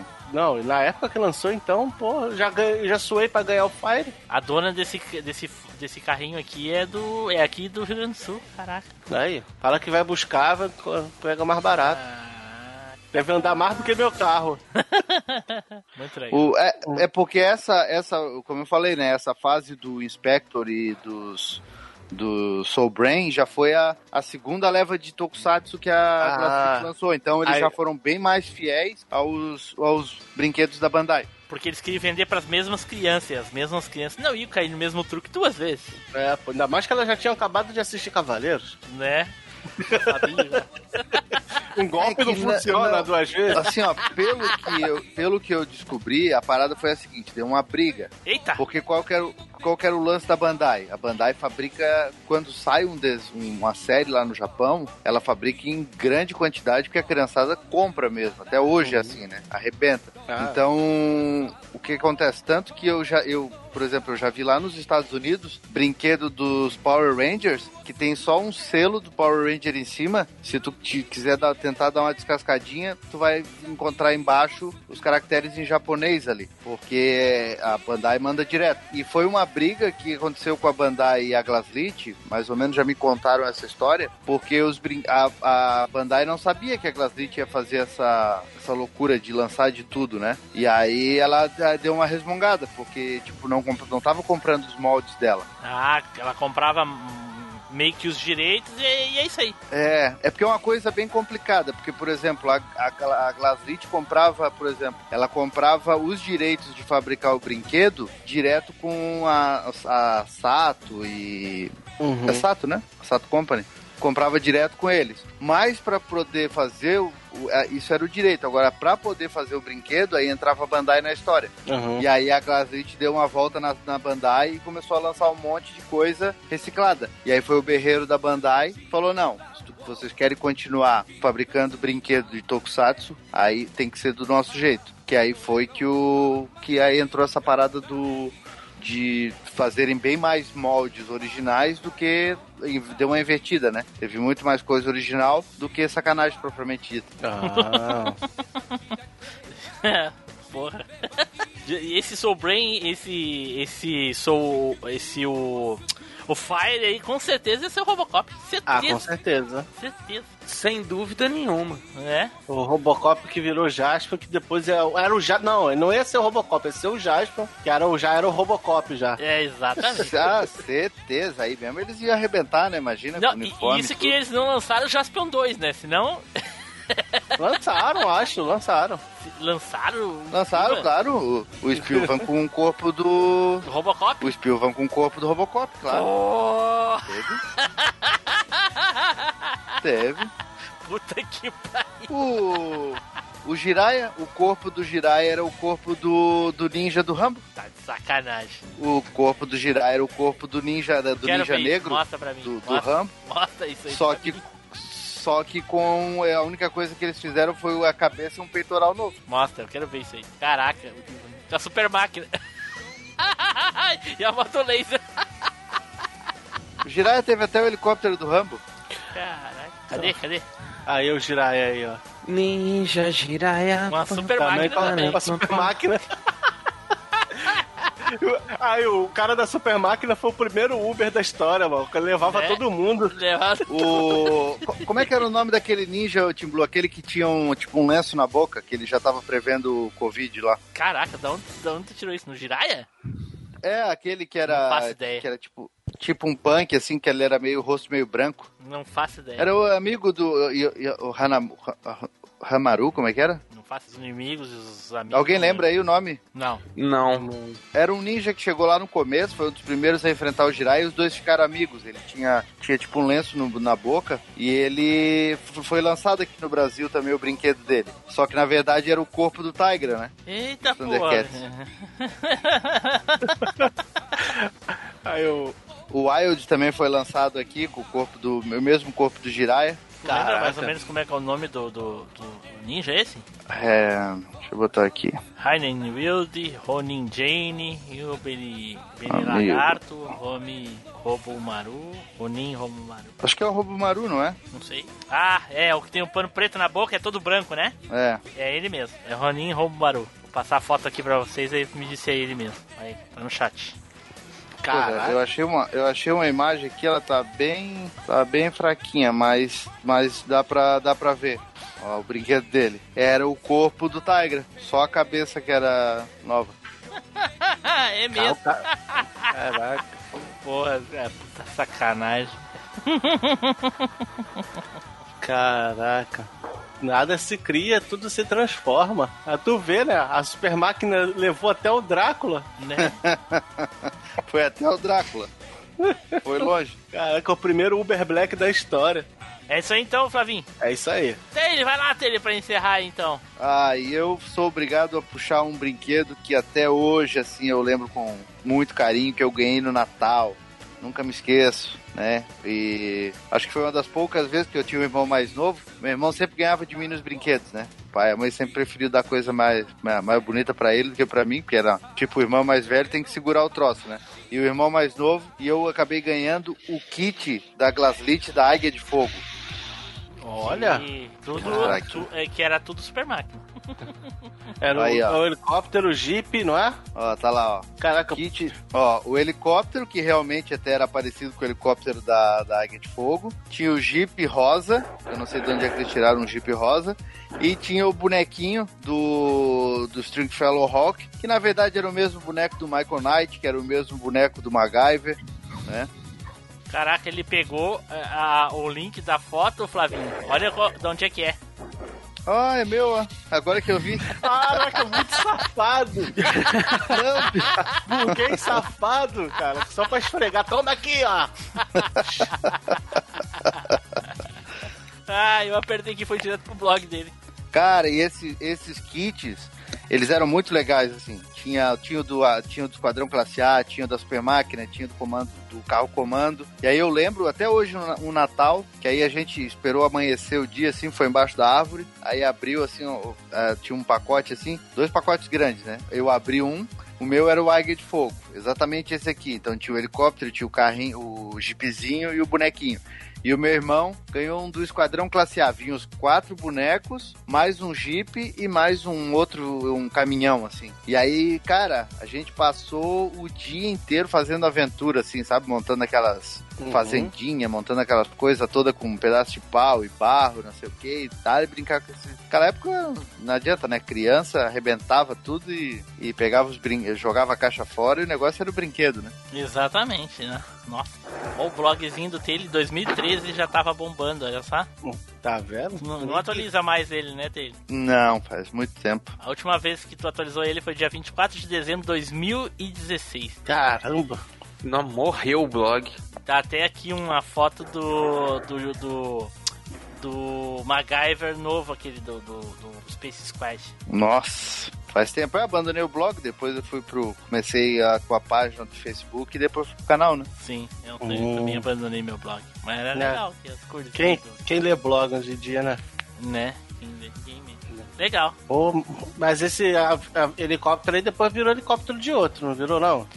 Tu vê, como, tu vê como o tempo era antigo, né? Se fosse hoje em dia, seria Águia de Fogo, o kit, né? Naquela época era Águia de Fogo, conjunto, Por que, que seria um kit? que é uma palavra mais gourmetizada, né? Não sei. Ah, Kit. pra ficar em inglês. Ah, kit não sei É. o quê. Aí Agora essa- lá, lá era o conjunto. Acho que ninguém mais nem usa Era- essa palavra É direito. na época que o Peter Parker era Pedro Paulo. Pedro Paulo. Essa aí é demais. Caraca, eu, ó, eu tinha um helicóptero, eu não sei se era um helicóptero genérico ou de alguma coisa. Eu acho que era genérico e era sozinho. Que eu não brincava com o troço, largava em cima da televisão. Porque dava pena de brincar e estragar, né, cara? Mas eu não sei. Cara, olhando Desse aqui, jeito. cara, eu, eu pensei que eu tive pouco brinquedo das Glasslit, mas eu tive alguns, dava pra até fazer umas parte 2 aqui. Né? Nossa, a Ah. Glasslit lançou muita coisa, né? Muita É. coisa. Pô, tem coisa que eu nem sabia que era da Glasslit, que eu tive e é da Glasslit. Co- Como a, a faquinha do Rambo. Aí, Flavinho, um lado burguês chega a, a- a coçar a mão aí, ó. Mas aí eu lembro que com esse dinheiro aí dá pra quase comprar um Xbox novo. Cara, esse, esses kits Caraca, aí, bonitão. ó. tipo, Esse tá quanto? Isso aqui só tem imagem do... Sei lá esses, Imagina. esses kits aí, tipo, Duro na Queda, Águia de Fogo. Cara, esses kits aí, hoje em dia, os caras estão pedindo 3 mil reais, 2.500. Quando acha, né? Não acha mais. É. Caramba. 3.500 um kit desse aí fechado? Aham. cara tá- Caraca. Cada Aí vez é mais brabo, caro. é cada vez mais raro de encontrar, né? Ô, Flavinho, até que não é tão mais. caro não, Flavinho. É 350 reais. Ah, tá, não é tão caro, pô. Dois Funko. É, pro Taylor então é um espirro. É. Esse é o da. Esse é o. O, o file da. Da Não sei, Figuarts? cara. Não sei. Só olhei Eu acho que é. ali, só vi o preço. Ih, colei errado aqui no P-Link. Só olhei aqui, vi. Caraca, os caras cobrando, cobrando 500 conto num boneco do Rambo de camiseta. Aqui. 350 no, no, no cara do Karate Kid. Teve o Karate Kid da Glas- Glasslit? Teve, Teve. Até falamos num vídeo sobre ele. Falamos não, né? Colocamos no vídeo. Eu coloquei no vídeo e o Fábio falou dele. Olha. O Karate Kid teve. Teve o. o saiu o Johnny Lawrence, o Daniel San e o. E o seu Miyagi. E vinha com os negocinhos de quebrar e tudo. Também foi lançado lá fora pela Galub e a, a Glasslit trouxe pra cá. Caramba. Mas, mas esse também foi trago de forma bacana ou foi outro negócio que foi Ctrl-C, Ctrl-V? foi, foi bacana esse, foi bacana. Foi. Só a Glasslit não lançou tudo, né? Lá fora teve muito mais coisa. Tipo, teve os, os personagens do, do segundo filme, do terceiro filme.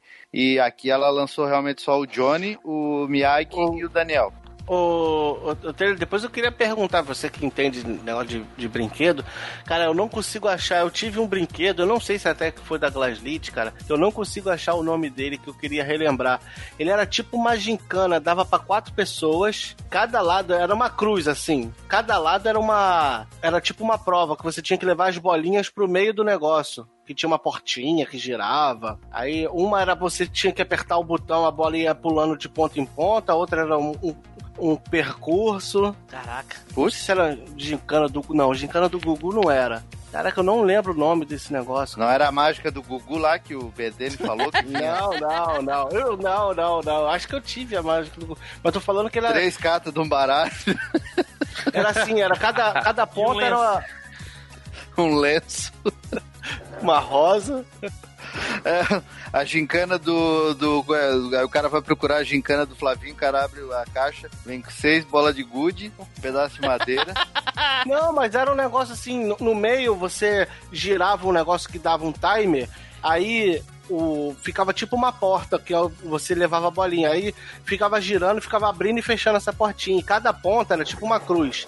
Cada ponta era uma era um, uma prova de obstáculo que você tinha que levar as bolinhas até o meio. Aí quem ganhava quem fizesse quem levasse mais bolinha. Eu não Pessoal, lembro. desco- o, o queridos ouvintes, desculpem aí os tiroteios aí, os fogos de artifício, que o, o Taylor tá fazendo alguma festa lá, não sei o que que é. Ah, Chegou- sou eu, é. Chegou carregamento no morro.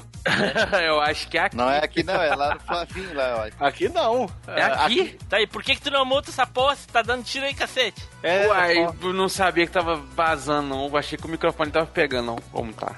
a- aqui quando solta fogos muito assim é porque chegou carregamento no aqui morro. também, aqui também. É isso aí então, Taylor. É isso aí. Então tá. Esses kits da Glasslit eram demais.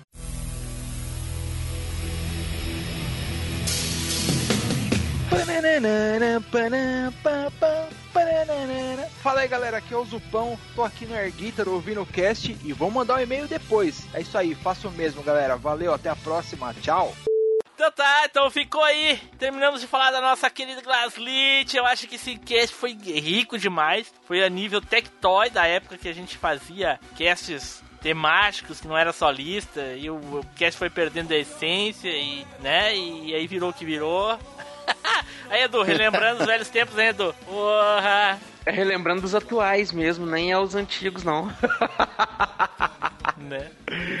Então vamos para as considerações finais e as despedidas. Eduardo! Cara, aquele caso, né? A, Glali, a Glaslit, ela inventou a, a remasterização dos brinquedos, mas naquela época que a gente era criança, a gente não entendia essa sacada do Ctrl-C, Ctrl-V. Mudava um detalhezinho ali pra gente era brinquedo novo. Então, fica valendo. Valeu aí, Glaslit. Flavinho! Cara, muito le legal. Eita. Muito legal relembrar o, a Glaslit, os brinquedos, e eu fiquei até surpreso com a quantidade de brinquedos que eu tive, cara. Eu achei que eu tinha, tive menos. Oi, Tô semi-burguês. Semi-burguês. Né? Taylor! Então, a Glaslit, né, além de ser uma empresa aí que passou por gerações e gerações de, de crianças, né, hoje todas elas infelizmente adultas, né, porque as crianças mais novas não, não pegaram, né? No máximo aí o cara que, que viu, que nasceu lá em 2005 quando ela estava falindo, hoje já tem 15 anos de idade. Então, é, infelizmente hoje não tem mais, mas foi uma empresa que além de lançar muita coisa, mas muita coisa mesmo, né? Mais de 40 só, só em franquias ela lançou é, é uma empresa que ensinou pra gente que, né, no mundo dos negócios, reciclar também é importante. Olha aí, graças a isso nós vamos reciclar muitos episódios. Aliás, no 150 já fiz isso, né? né? Peguei o episódio beta, dei uma recalchutada nele e lancei. Olha aí. Né? Então, pessoal, vamos ficando por aqui. Fiquem agora com a leitura de e-mails e os comentários e. Edu! Será, Edu? Será que o próximo será estrela? Será? Brilha, brilha, estrelinha. Eita, olha aí. Tchau, pessoal. Até a próxima vez no tempo.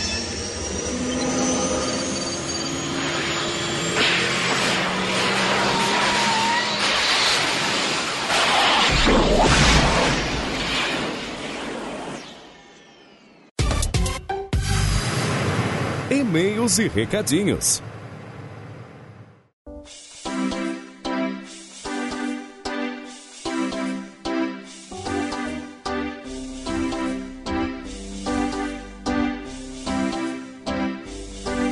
Saudações, machineiros do meu cocorô! Eu sou Eduardo Filhote, sejam todos muito bem-vindos a mais uma leitura de e-mails e comentários aqui do MachineCast.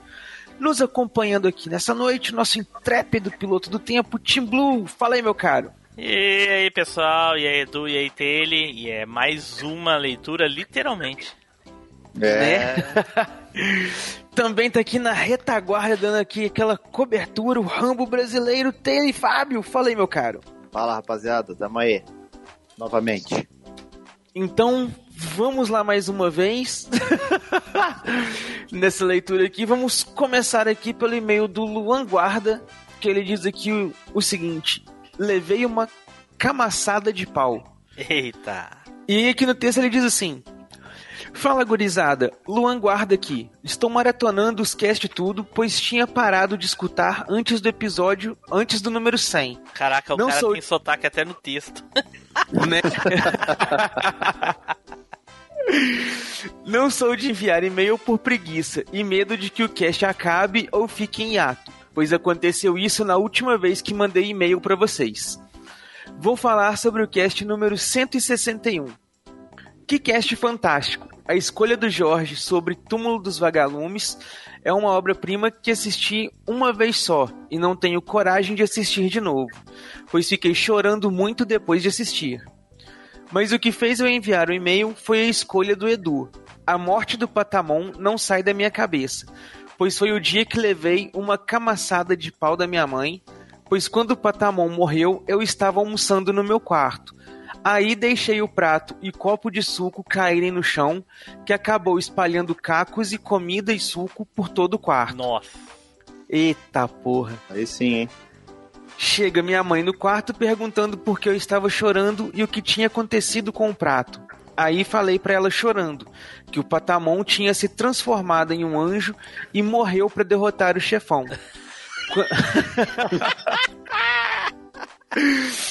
Quando terminei de falar chefão, eu via shuriken de chinelo voar nos meus beijos. Caraca, esse sotaque gaúcho no texto é muito legal. eu me sinto em casa, parece que eu tô aqui em casa. Havaiana de madeira. É, levou uma sumanta. Uma sumanta. E ela falando agora, tu vai chorar de verdade e vai juntar tudo isso do chão e pegar uma vassoura pra limpar. E ela deve ter dito ainda no final, senão eu vou te dar uma, uma tunda. Eita, nós. Valeu pelo cast, irei continuar minha maratona. Abraços a todos e dá-lhe tricolor, Team Blue. E aí, pô, isso que eu tô falando, Imortal Tricolor, isso aí. Não usa Olha tunda aí. aí, Timbu. Né, tunda, sumanta, camaçada. O que, que é camaçada? Camaçada de pau? É. É, de camaçada pau, de pau, é uma surra? tunda, sumanta, laço. Tudo quer dizer que a criança apanhou, bateu. Ah, pode crer. então é isso aí, meu caro Luan. Muito obrigado aí pelo seu e-mail e por mais uma palavra aqui no dicionário da língua estrangeira. então vamos na sequência e puxa o próximo pra nós aí, Taylor. Opa, eu vou ler o e-mail do nosso amigo Francimar. Olha só, fala- é, um ouvinte, um ouvinte felpudo. É, o, Olha aí. o Machine Gold felpudo. Deve ser isso. E o Francimar fala a respeito do cast 203. Rapaz, o Machine Cast é o melhor mesmo. Não é porque eu não ouço os outros. É porque Né? tá mandando muito bem com os assuntos. Né? Poder de julgamento é gigante aqui. Eu já vou falando que a minha moto é a Patrooper. Pa Patrooper. E assim que eu sempre pronunciei o nome e assim que vai ficar. Aí ele consegue pronunciar o nome mais difícil do que ele é. Né? Né? Tá certo. Quatro Hooper. É, era assim que eu falei também no cast. Eu falei Patron Roupa. É a, a Patrooper, é a moto do Patamon, né? Puta merda. E aqui ele fala pro Team Blue, ó, Team Blue, me ajuda no Star Wars. Vou insistir até tu cair. Pessoal, vocês fazem parte das minhas segundas-feiras, espero que... es- Pessoal, vocês já fazem parte das minhas segunda-feiras e espero de muito que vocês... Ô, diabo. E espero que de muitos que ouvem vocês. Ah, tá. Pessoal, vocês já fazem parte das minhas segundas-feiras e espero que de muitos que ouvem vocês. Parabéns, sou fã do Machine Cast. Olha aí. Pô. É fácil assim ser o o podcast favorito e não ouve nenhum outro, pô. Né? Né, cara? Aí tá. É pura coincidência. Na verdade, isso é pura coincidência. Sim. Com certeza, se ele ouvisse outros, ele não ia achar ah, um melhor. É, o Team Blue ficou até emocionado, vai fazer o, o Star Wars. Né, vai Jamais. fazer uma Machinecast só de Star Wars. Jamais. Jamais. E outra coisa, se eu deixar pra alguém do cast fazer, não vai ter igual. Né? Não vai nem ter. Não vai nem ter. Malditos. É. Mensagens subliminares dos bastidores. É isso aí, então, Francimar. Muito obrigado meu caro, pelo seu e-mail aí. E vamos agora aqui pro próximo, que é do Érico Mosna, que mandou aqui sobre o cast 203, Motos da Cultura Pop. E ele diz assim: Olá, Machines. Outro cast com músicas de arrepiar.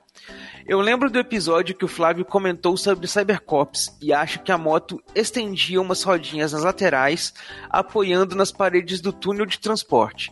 Vocês lembram se a Blade Liner veio do futuro junto com o Júpiter? É, eu essa, não lembro. é- é- essa questão do, do Júpiter vir do futuro só apareceu no final. Então tudo que tinha durante a série é da própria. do Zack. É. É. Tudo é do Zack. Eu acho que não, pois foi em um episódio mais à frente que eles testaram no circuito de Fuji Speedway. Não, não. E se terminaram depois, sacanagem fazer uma moto e não fazer a armadura Vênus, né? Olha aí.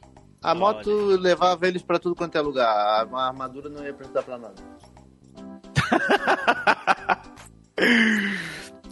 Sei que alguns de vocês não são fãs de Faroeste, mas hoje vejo que o personagem Lucifer é muito inspirado no Django, do personagem ó, do filme Prepare a Coffin. E ainda mais dependendo do que ele leva no, no caixão ataúde. Vocês lembram se foi mostrado na série? Eu não lembro.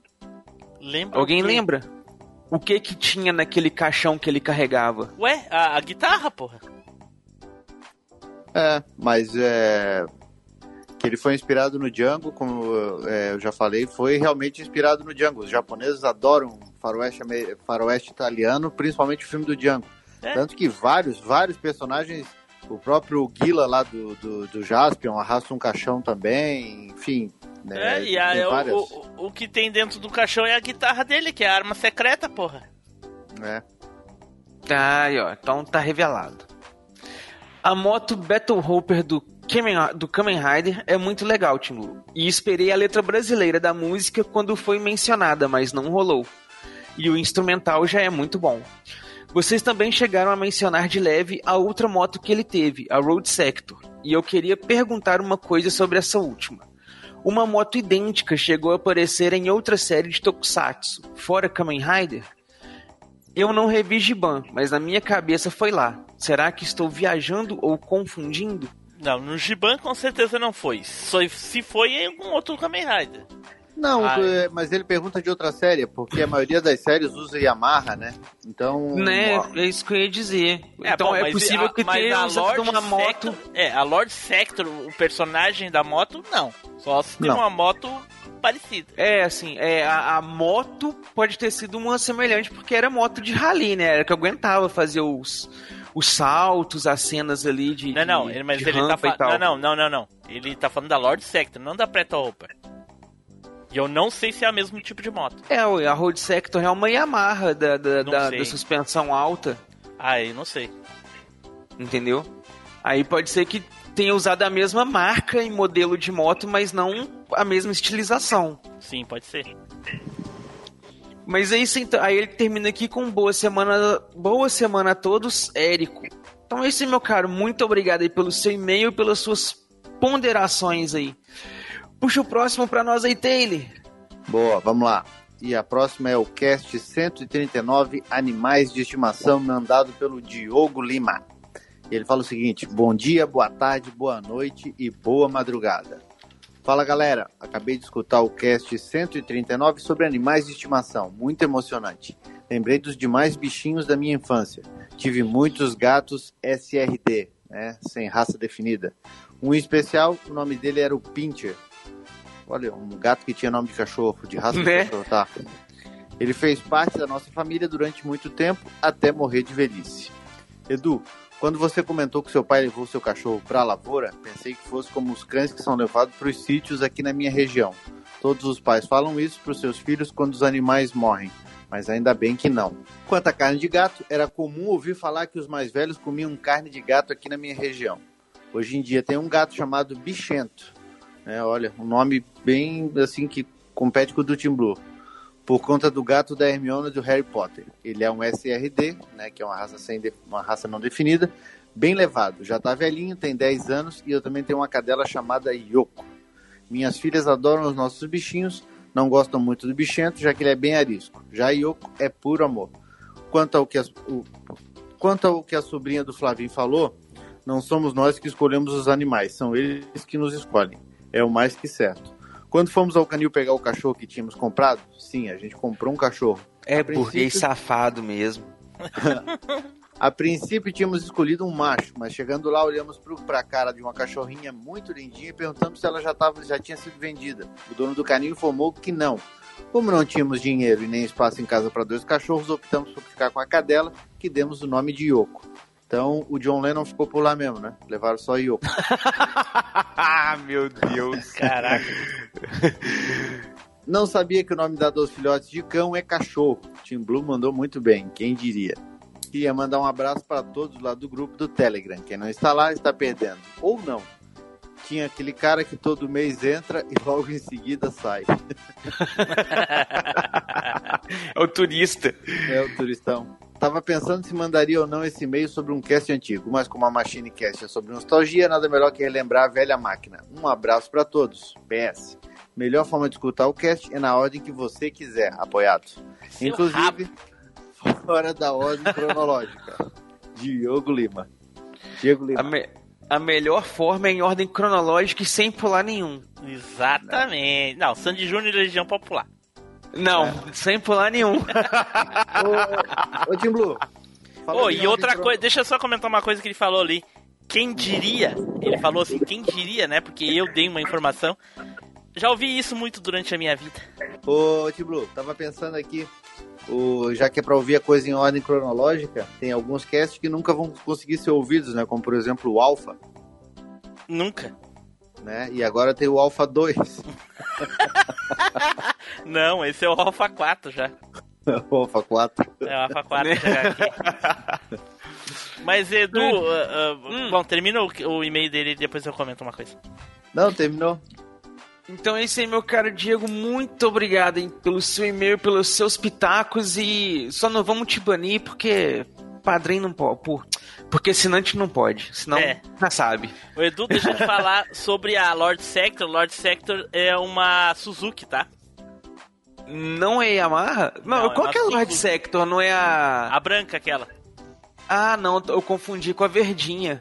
Porra, eu falei, não é a Lord Sector, não é a Preto Hopper. Eu falei ainda, porra. Que é a da Lord Sector, tem que ver uma foto dela aqui, deixa eu ver. É a dela é de a cabeça. branca, A verde é a Pato Hopper. É? Ah, cara, a estilização dela é um pouco parecida com o modelo da moto dos Flashman. Ah, deixa eu ver aqui então. Essa ideia do. da- de branca, da rebaixada, tá vendo? Da rodinha. Não é mesmo? Negócio Nossa. quase encostado. Ela é parecida Mas com a do aí vai dizer que é igual a do Changeman também, aí vai embora. É, não, não, mas ela é mais parecida com a do, do Giban mesmo. A cor é diferente, mas a moto é muito parecida com a do Giban. É mesmo, a do, a do- é, a do Flashman ela não é rebaixada, ela só tem o, o bico arredondado em cima e a bundinha levantada atrás com os negócios coloridos. Ai, que delícia. E na sequência aqui agora a gente tem um e-mail do Wicked que mandou aqui sobre o cast 203 Motos da Cultura Pop também. E ele diz aqui: Fala galera da velha máquina, tudo bem? Tudo Tá bem? Wicket? Bom. A minha lembrança de motos nostálgicas é relacionada ao Esquadrão Marte. Se a memória não falha, passava na TV Colosso. Imagino que lá por 94, 95. Lembro também do jogo deles para o Super Nintendo, que também era legal, embora não tenha jogado muitas vezes. Nossa, esse eu gastei na locadora com ele. Esquadrão Marte é aquele dos ratos, não é? Isso. Ih, esse lixo aí. Não, Ah. muito massa. Melhor moto era do Vini, melhor personagem, tanto, passava longe. Isso, eu passava longe, exatamente. No mais, acredito que a maior parte das minhas lembranças de motos seja também de Tokusatsu, como vocês já citaram no episódio.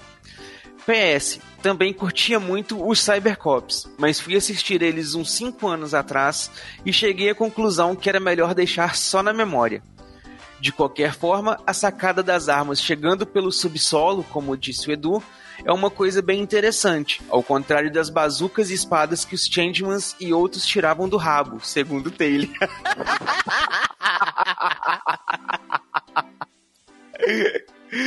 Grande abraço, Wicked. É, Olha só. Primeira coisa, eu queria dizer que eu sou muito fã dele, né? O Wicket dos, dos Ewoks. É, gosto muito desse desenho. E, e que ele realmente relembrou uma frase icônica, né? Os Changemans tiraram a bazuca do rabo. Todos eles, né?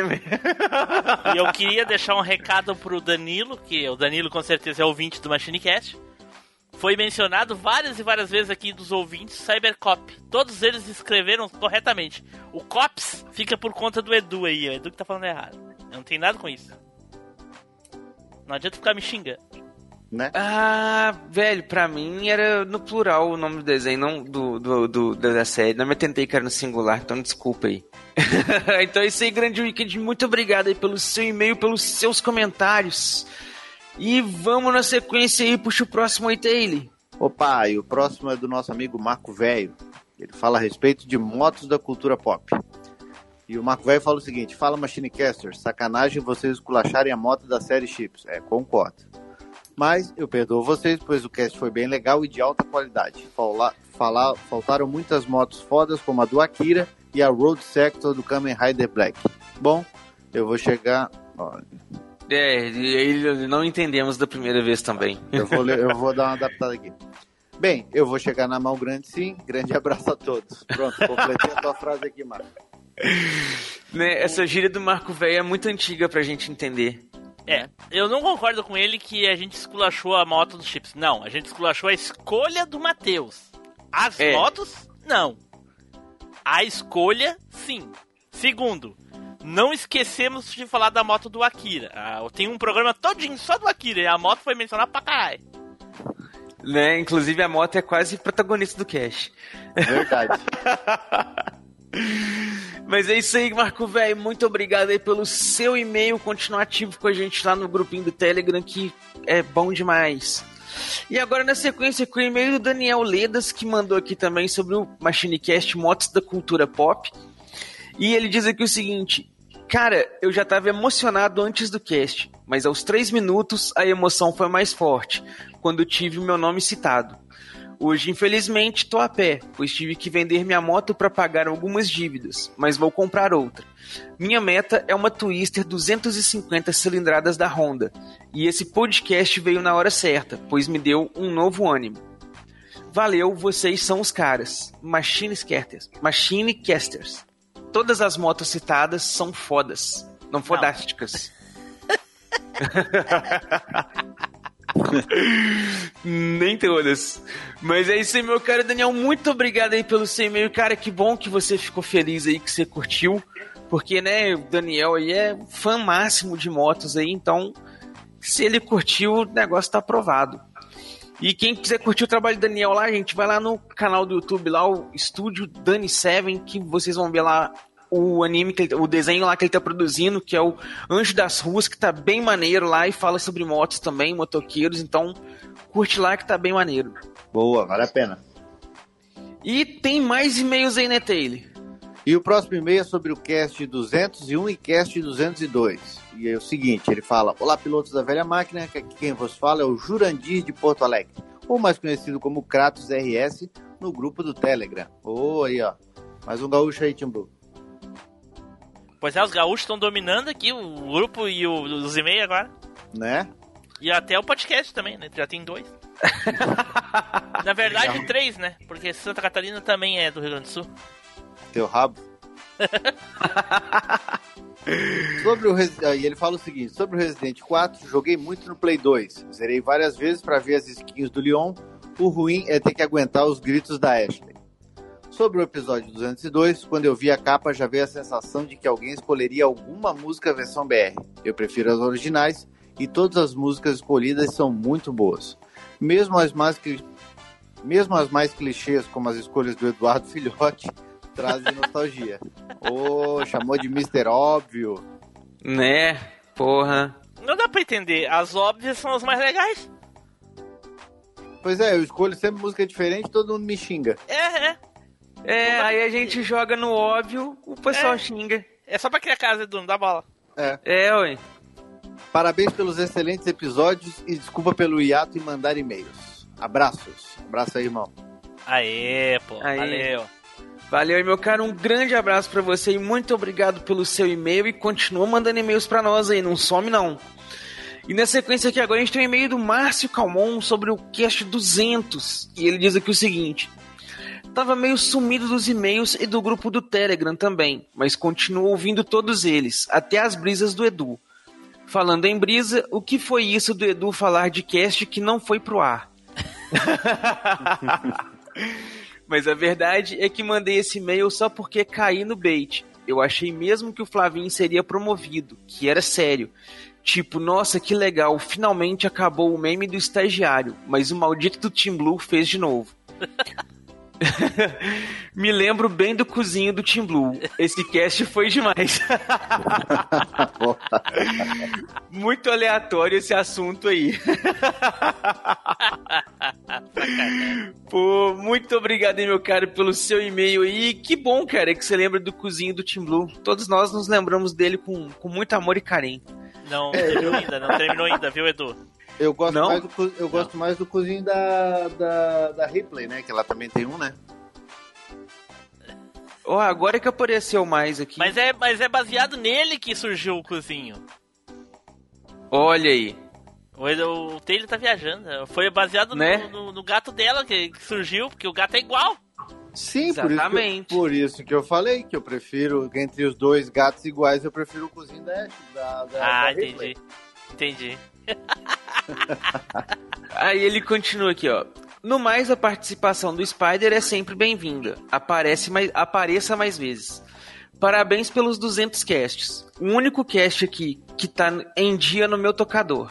Sim, Edu, preciso colocar os seus em dia. Olha aí, rapaz. Pô, vai lá dar uma chance lá. O Pode Brisar é pequenininho, rapaz. O tempo de um Machinecast, você ouve todos os Pode Brisar que tem. É, ele continua aqui, ó. Boa pro Pink, que lembrou das músicas ruins que o Fábio disse. Que só ele, arcaico, sabe que existe e curte. É. Tem mais, Tio, que parou É aqui. É isso aí. Então é isso aí. Olha só, meu caro, muito obrigado aí pelo seu e-mail, pelas suas considerações e não desapareça não. Volta e continua mandando mais e-mails. Mas tá vendo como é que eles são? Um diz que o Edu é o Mr. Óbvio, o outro diz que eu sou o, o- o- o diferentão. Aí, Diferente é, ué. É difícil agradar esses, esses machines, esses machineiros, viu? então vamos na sequência e puxa o próximo, Taylor. Opa, e o próximo é do Leandro Carlos, e é o- sobre o Cast 202 também. Ele fala o seguinte: salve, salve, machineiros. Olha eu aqui mais uma vez. Vim aqui parabenizá-los sobre o maravilhoso cast de músicas de Tokusatsu. Uma coisa que eu faço muito ainda hoje é ouvir essas músicas, tanto aberturas quanto encerramento. Gosto demais mesmo. Eu também. Eu, eu tenho uma playlist lá no Spotify, tô sempre escutando. E vou deixar aqui as minhas preferidas. Da abertura é a do Charivan. E de encerramento. Shari, Shariba, Charivan, Chari. Essa partezinha é melhor? E a de encerramento é a do Jaspion. Quando tocou essas, eu aumentei o volume no máximo. Bom, meus amigos, vai aqui meu adeus e um forte abraço a todos. Olha aí. Muito obrigado aí, meu caro Leandro, pelo seu e-mail, pelos seus comentários e boas puxadas aí, meu caro. Mandou bem.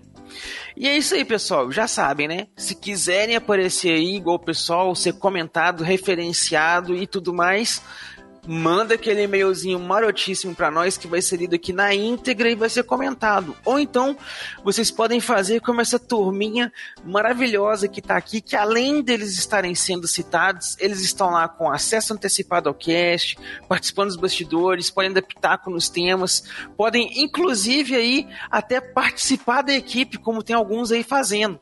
Se você não sabe do que eu tô falando, o negócio é o seguinte: são os nossos assinantes lá do PicPay. A gente tem lá Ari Castilho, Ricardo Fernando Tom, o Fernando 3D e o Thales Martins, que são nossos doadores nível Zupão. Temos o Thales Martins, o Caio Multi e o Matheus Silva, que são os nossos mestres da referência. Inclusive, aí o Matheus é tão né, empolgado aí, que ele já fez questão de ser um mestre da referência para estar fazendo todas as referências possíveis lá nos vídeos do Micro Machine Cast, que ele tá lá fazendo as edições lá dos vídeos lá no canal do Machine Cast. Então ele agora também aí é da família Machine Cast, olha É, só. e ainda é jovem aprendiz no Machine também. É né? é Comprou a Brasil vaga mesmo, dele. né? É, bem É desse Brasil jeito, mesmo. rapaz. É pagar trabalham trabalhar. pago, é, os que mais trabalham pago e tem uns que recebem e não trabalham. É justamente, mas não apenas eles, tem também o Ricardo Shima, o Diego Lima e o Cássio Holtz, que são lá os nossos super ouvintes. E é claro que não podemos deixar de falar do nosso burguês safado, que é um assinante anônimo aí que não quer ser identificado, porque tudo que ele quer é ter o prazer de vir falar com ele que ele é mais burguês do que ele. Olha só. É, só o, o interesse dele é só competir com o Taylor, que ele é mais burguês. É só isso, rapaz. Eu É acho até, inclusive, Edu, que o Taylor tinha que assinar o burguês super safado mais de 8 mil. Como diz Também o, concordo. Como diz o Capitão Nascimento, jamais será.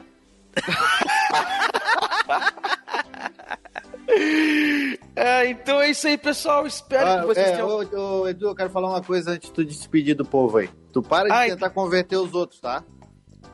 Eita, porra. É, Hã? se fosse ali falar pro Leandro Carlos, boas puxadas, meu amigo.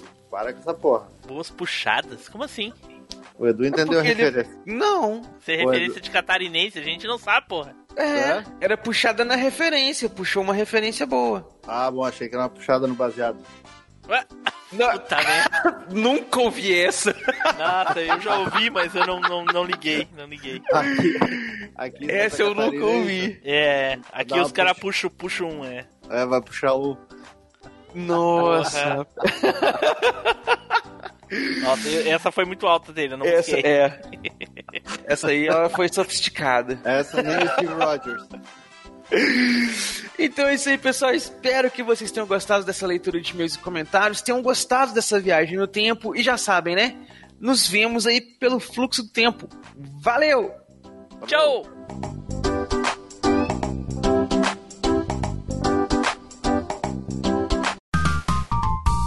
Os bastidores da velha máquina. Vocês leram lá o comentário do carinha lá hoje no, no, no site? Pô, o cara Sim. se doeu pelo Taylor, cara. Pô, Né? pô mal, sabia, mal sabia ele que o Taylor é o que mais zoa os outros. Faz até vídeo zoando os caras, né? Porra, tem eu com a cara, vou, vou falar com ele pra, pra- que, o, que, o, que o amigo dele fez um, fez um, um vídeo só pra me sacanear, sabe? Botou, me, botou montado num dragão. Cara, isso aí é o famoso justiceiro da internet, que é achar algum motivo pra reclamar. Sim, mas eu tava falando pro, pro Taylor esses dias pra ele eh, ver como o público de podcast é muito diferente de YouTube. Ah, a gente passou quase cinco, mais de cinco anos sem ninguém fazer doação de padrinho, nada. Veio o pessoal, todo ah, 90 e poucos por cento do pessoal que faz a doação lá no PicPay e no Padrim é de, do YouTube, veio do canal do Taylor e do Pink. E a gente nunca teve reclamação. E aí, tem reclamação de quem? De cara de- que assiste YouTube. Porque o cara que ouve podcast, ele vai lá, baixa o episódio, não gostou daquele, baixa, tenta mais uns dois e desiste e parte pra outro. Ele não fica aporrinhando. Já? Mas, É, o YouTube é, é aquilo, né? Todo mundo é tem o espaço pra comentar, né? pois é, internet é Ah, aquilo mas, que eu falei. Cara, internet permite também- que pessoas nunca deveriam se conhecer se conheçam. Mas também isso aí é normal, pô. Tipo é... isso. É normal Nem pra ti. Normal pra gostar. ti, pra gente não. A gente, pra gente foi marcante. Mas É é chocante. impossível, é, imposs... é impossível tu, ah, tu achar utopia, tu achar que todo mundo vai gostar. Não, acredito que tenha muita gente que não goste, mas ninguém nunca foi lá ser tão enfático em dizer que não gostou.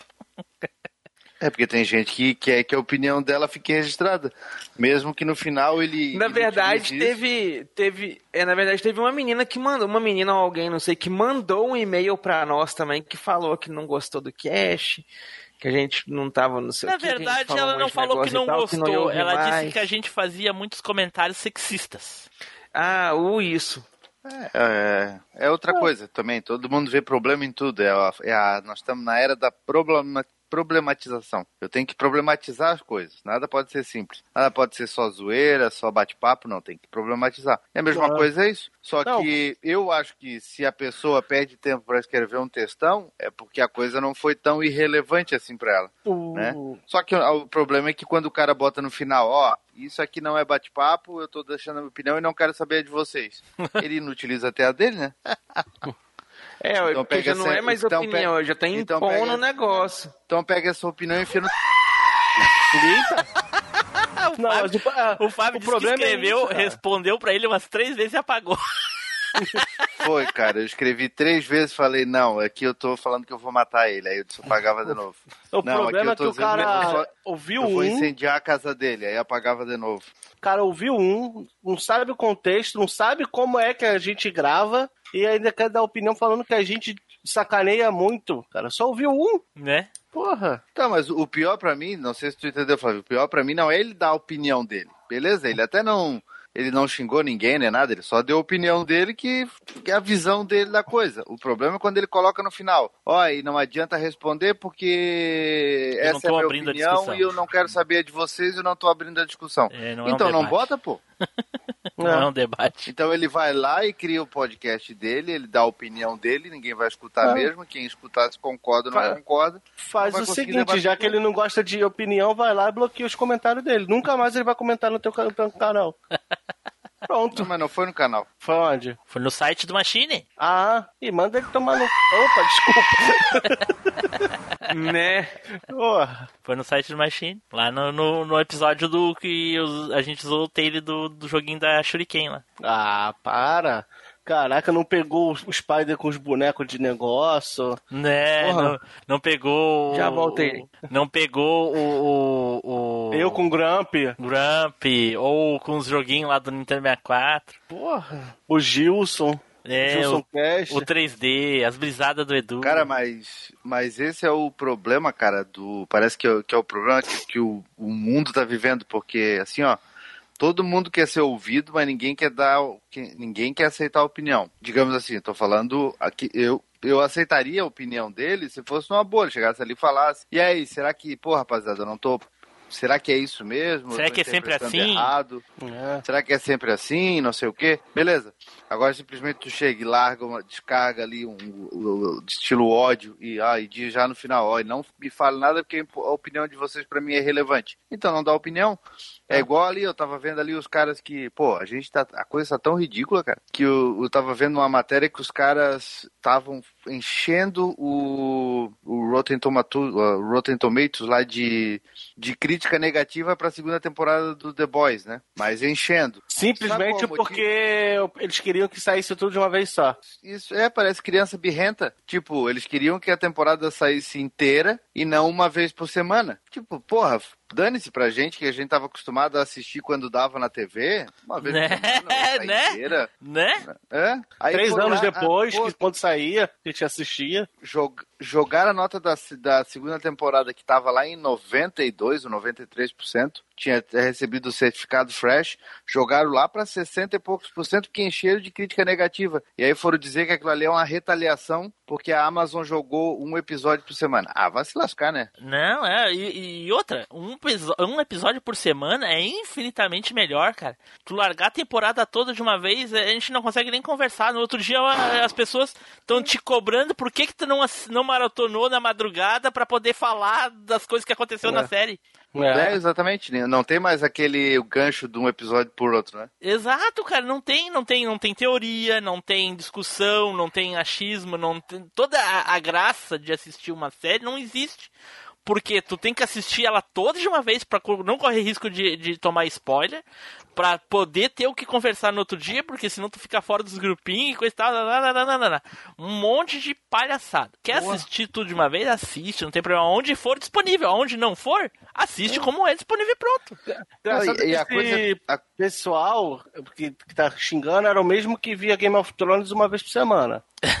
Cara, toda a vida, a, a Netflix começou com isso, toda a vida foi uma, uma- um episódio por semana. Né? Desde que o, ele começou a existir série, sei lá, lá nos, nos Três Patetas. Imagina Uhum. esse pessoal assistindo Dragon Ball, cara, que levou 11 anos pra passar tudo. Sim, ou levou, 30, levou três anos pro Goku matar o Freeza.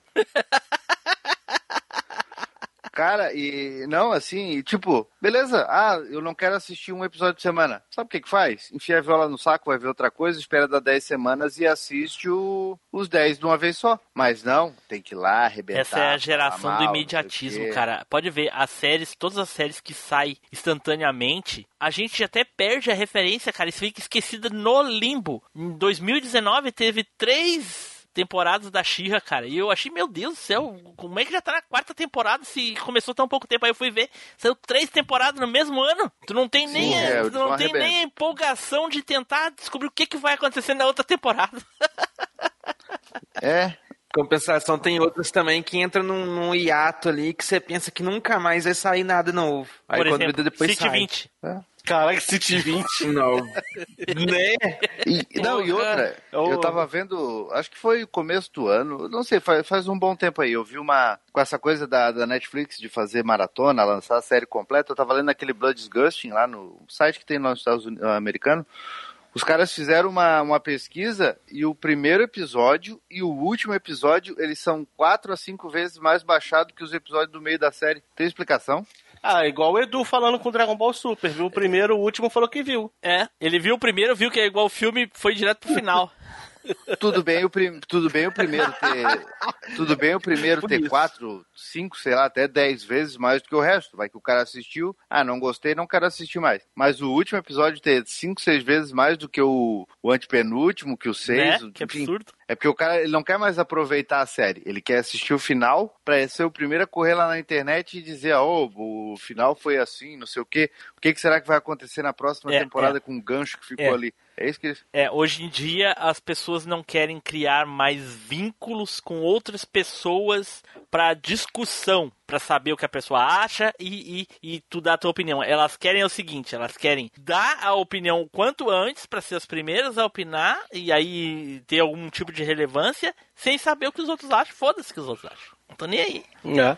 É um absurdo, cara. Eu, eu não participei da, daquela loucura que foi Lost. Que Lost foi uma série que o pessoal fazia coisas fantásticas na internet de teorias, coisa e tal, mas eu fiz de outras. Fiz de Game of Thrones, foi legal. E, e tantas outras que teve mais pra trás, que agora eu não me lembro agora de cabeça, que foram. Ah, Walking Dead no começo, a comparação com as HQ, coisa e tal. Era muito legal, cara. Mas hoje em dia, séries É, mas saiu Lost maratona no ainda- final de, de semana, acabou, acabou. Na Lost segunda-feira tu o comenta, o sexta tu não lembra né? mais. Ó, Lost não pegou o auge da internet, né? Acho que pegou, Das cara. O pessoal sociais, baixava. pegou, não, o auge, o auge não, óbvio. Mas na época era o auge que tinha na época. O pessoal Porra, baixava. ficava- Saiu um episódio. comunidade Saiu do episódio às 10 da noite, às 11 já tava legendado na internet, cara, pra baixar. Bicho, tu É pensa RMVB. se o Lost É, pega o Lost inaugurou essa onda de É. você fazer grupo de discussão, teoria de, de acompanhamento, essas coisas. No Orkut. Mas tudo bem, agora tu imagina, tu imagina se o Lost pega o Facebook e o Twitter, que são assim as zonas de guerra do mundo, tá entendendo atualmente? Mas chegou a pegar o final, né? 2011 terminou. Não O- pega. Não, e outra coisa, não, o- Lost não. ele, ele foi diferente, porque essas séries aí, elas saem junto no, no mundo todo. A Lost não, a Lost a gente baixava quando saía lá nos Estados Unidos, entendeu? No AXN passava quase seis meses depois, quase um ano depois da temporada. Então só quem ficava na internetzinha ali, quem tinha, que baixava assim, que, que fazia discussão, entendeu? Ficava mais, mais restrito, porque agora, agora por exemplo, o, o Game of Thrones saía pro mundo todo, então o cara via na hora que saía, entendeu? É, em alguns países saía até adiantado. É. Igual ali, eu tá, igual o, o, o Edu e o Tim Blue estão acompanhando aí o negócio da retrospectiva. O Edu acho que agora tá separando as imagens ali do. Cara, tem coisa que estreou no tipo 1980 lá nos Estados Unidos. E aqui no Brasil o cara veio conhecer em 83. É, Porra, Cavaleiro- no Japão, Cavaleiro então. do Zodíaco, é, no cara. Japão, Uns então. belês mesmo. E no Japão, então, que Sim, estreava em 80 e- 86, nós conhecia aqui em 95, 94. Né? Como algo novidade ainda. Nossa, que coisa fantástica. Olha só que modernismo essa animação. O pessoal já tava fazendo uma animação mil vezes melhor, nós apavorados com as animações aqui. Né? Ai, ai, ai. Vamos lá então, gente. Vamos, vamos. Já, já vou anotar aqui, vou até vou abrir aqui ao vivo, só pra nós, obviamente, né? Ah, temas. Já vou anotar aqui o tema pra um, um cast futuro. Hum. Peraí, deixa eu, deixa eu abrir aqui, aqui, beleza, temas, a lista de temas. Ó, ah, brinquedos mais loucos que a Glaslit faria. Nossa, tem muito. E aí a gente inventaria coisas Ah, boa. que a, que a Graslit faria. Tipo essas que a gente falou dos cavaleiros aí. Cada um vai falar de um brinquedo. Então nem, nem vou queimar, então. Nem vou queimar, eu já queimei dois. Já. Até lá a gente esqueceu. É, até lá já- eu falo de novo. Cara, Taylor, eu, eu vi teu. eh, Foi que é co- começo dessa semana ou semana passada, eu vi teu vídeo sobre a Glasslit, né? Pra dar uma, uma, uma olhada. Cara, tu melhorou muito, cara, de, de, de 2018 pra cá. Foi, né? Pô, tu era. Tu parecia que tava mais engessado, era mais devagar o, o jeito que Parece você o Edu falava. quando começou a gravar Machine. Era tipo um cachorro dentro de uma canoa. Caramba. lembra, é, não sei se tu lembra, Flavinho, mas eu lá no episódio 04 lá. E aí, pessoal, estamos aqui para mais uma gravação. Eu ia falar isso, cara. Eu escutei os primeiros lá, cara. Eu, me, eu cheguei a me agoniar. Bom, pessoal, parecia que tá- o Tibu parecia que tava pensando naquele jornal de bairro, sabe? Bom, Parecia pessoal, um cachorro dentro de uma canoa. bom, pessoal, estamos aqui então. Estamos aqui com mais um MachineCast. E eu, assim, antes de começar, eu gostaria de explicar para todos que o MachineCast não é um, um podcast de especialista. Nós estamos aqui para né, compartilhar as nossas experiências. Porra, Aí é quando eu que- vi o, ca- o cara já acordava, ah, onde é que tava mesmo? Né, porque eu, eu me obriguei a, a- a assumir a- o rosteamento, porque senão não ia ter cast. Porque, É. Afinal, nunca quis ser host. Não, e ser- agora, e agora, ô Tim Blue, antes você tinha que falar que não era especialista, né? Que para não, pros entendidos não, não vim comentar. Agora a gente tem que fazer o disclaimer que ah, todo mundo aqui se zoa e tá, tá de boa, né? Né? Agora nós temos que dizer, pessoal, nós somos zoeiros, viu? Tudo isso aqui é zoeira. É. Todo mundo é amigo, tá? Ó, Daqui a, pou- daqui a pouco eles vão levantar uma bandeira contra o MachineCast, que é o podcast do bullying. né?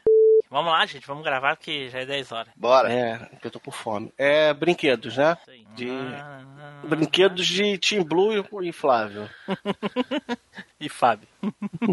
De pobre. Isso, então. Então o Fábio lá.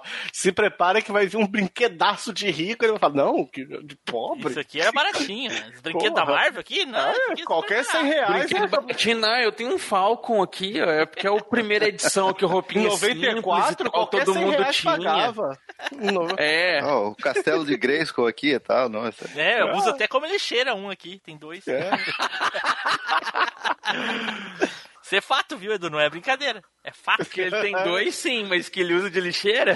Sim, ele fala isso no vídeo ainda. Também. Caralho, é burguês demais. mano. É, é, tem dois. Esse aqui eu uso como lixeira. Mas é só pra jogar papel. É lixo, porra, não interessa. Né? Ai, ai, ai. Vamos lá então. Deixa eu parar aqui.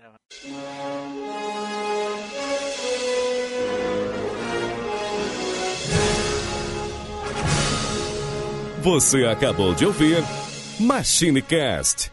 Toda segunda-feira, uma incrível viagem nostálgica te espera.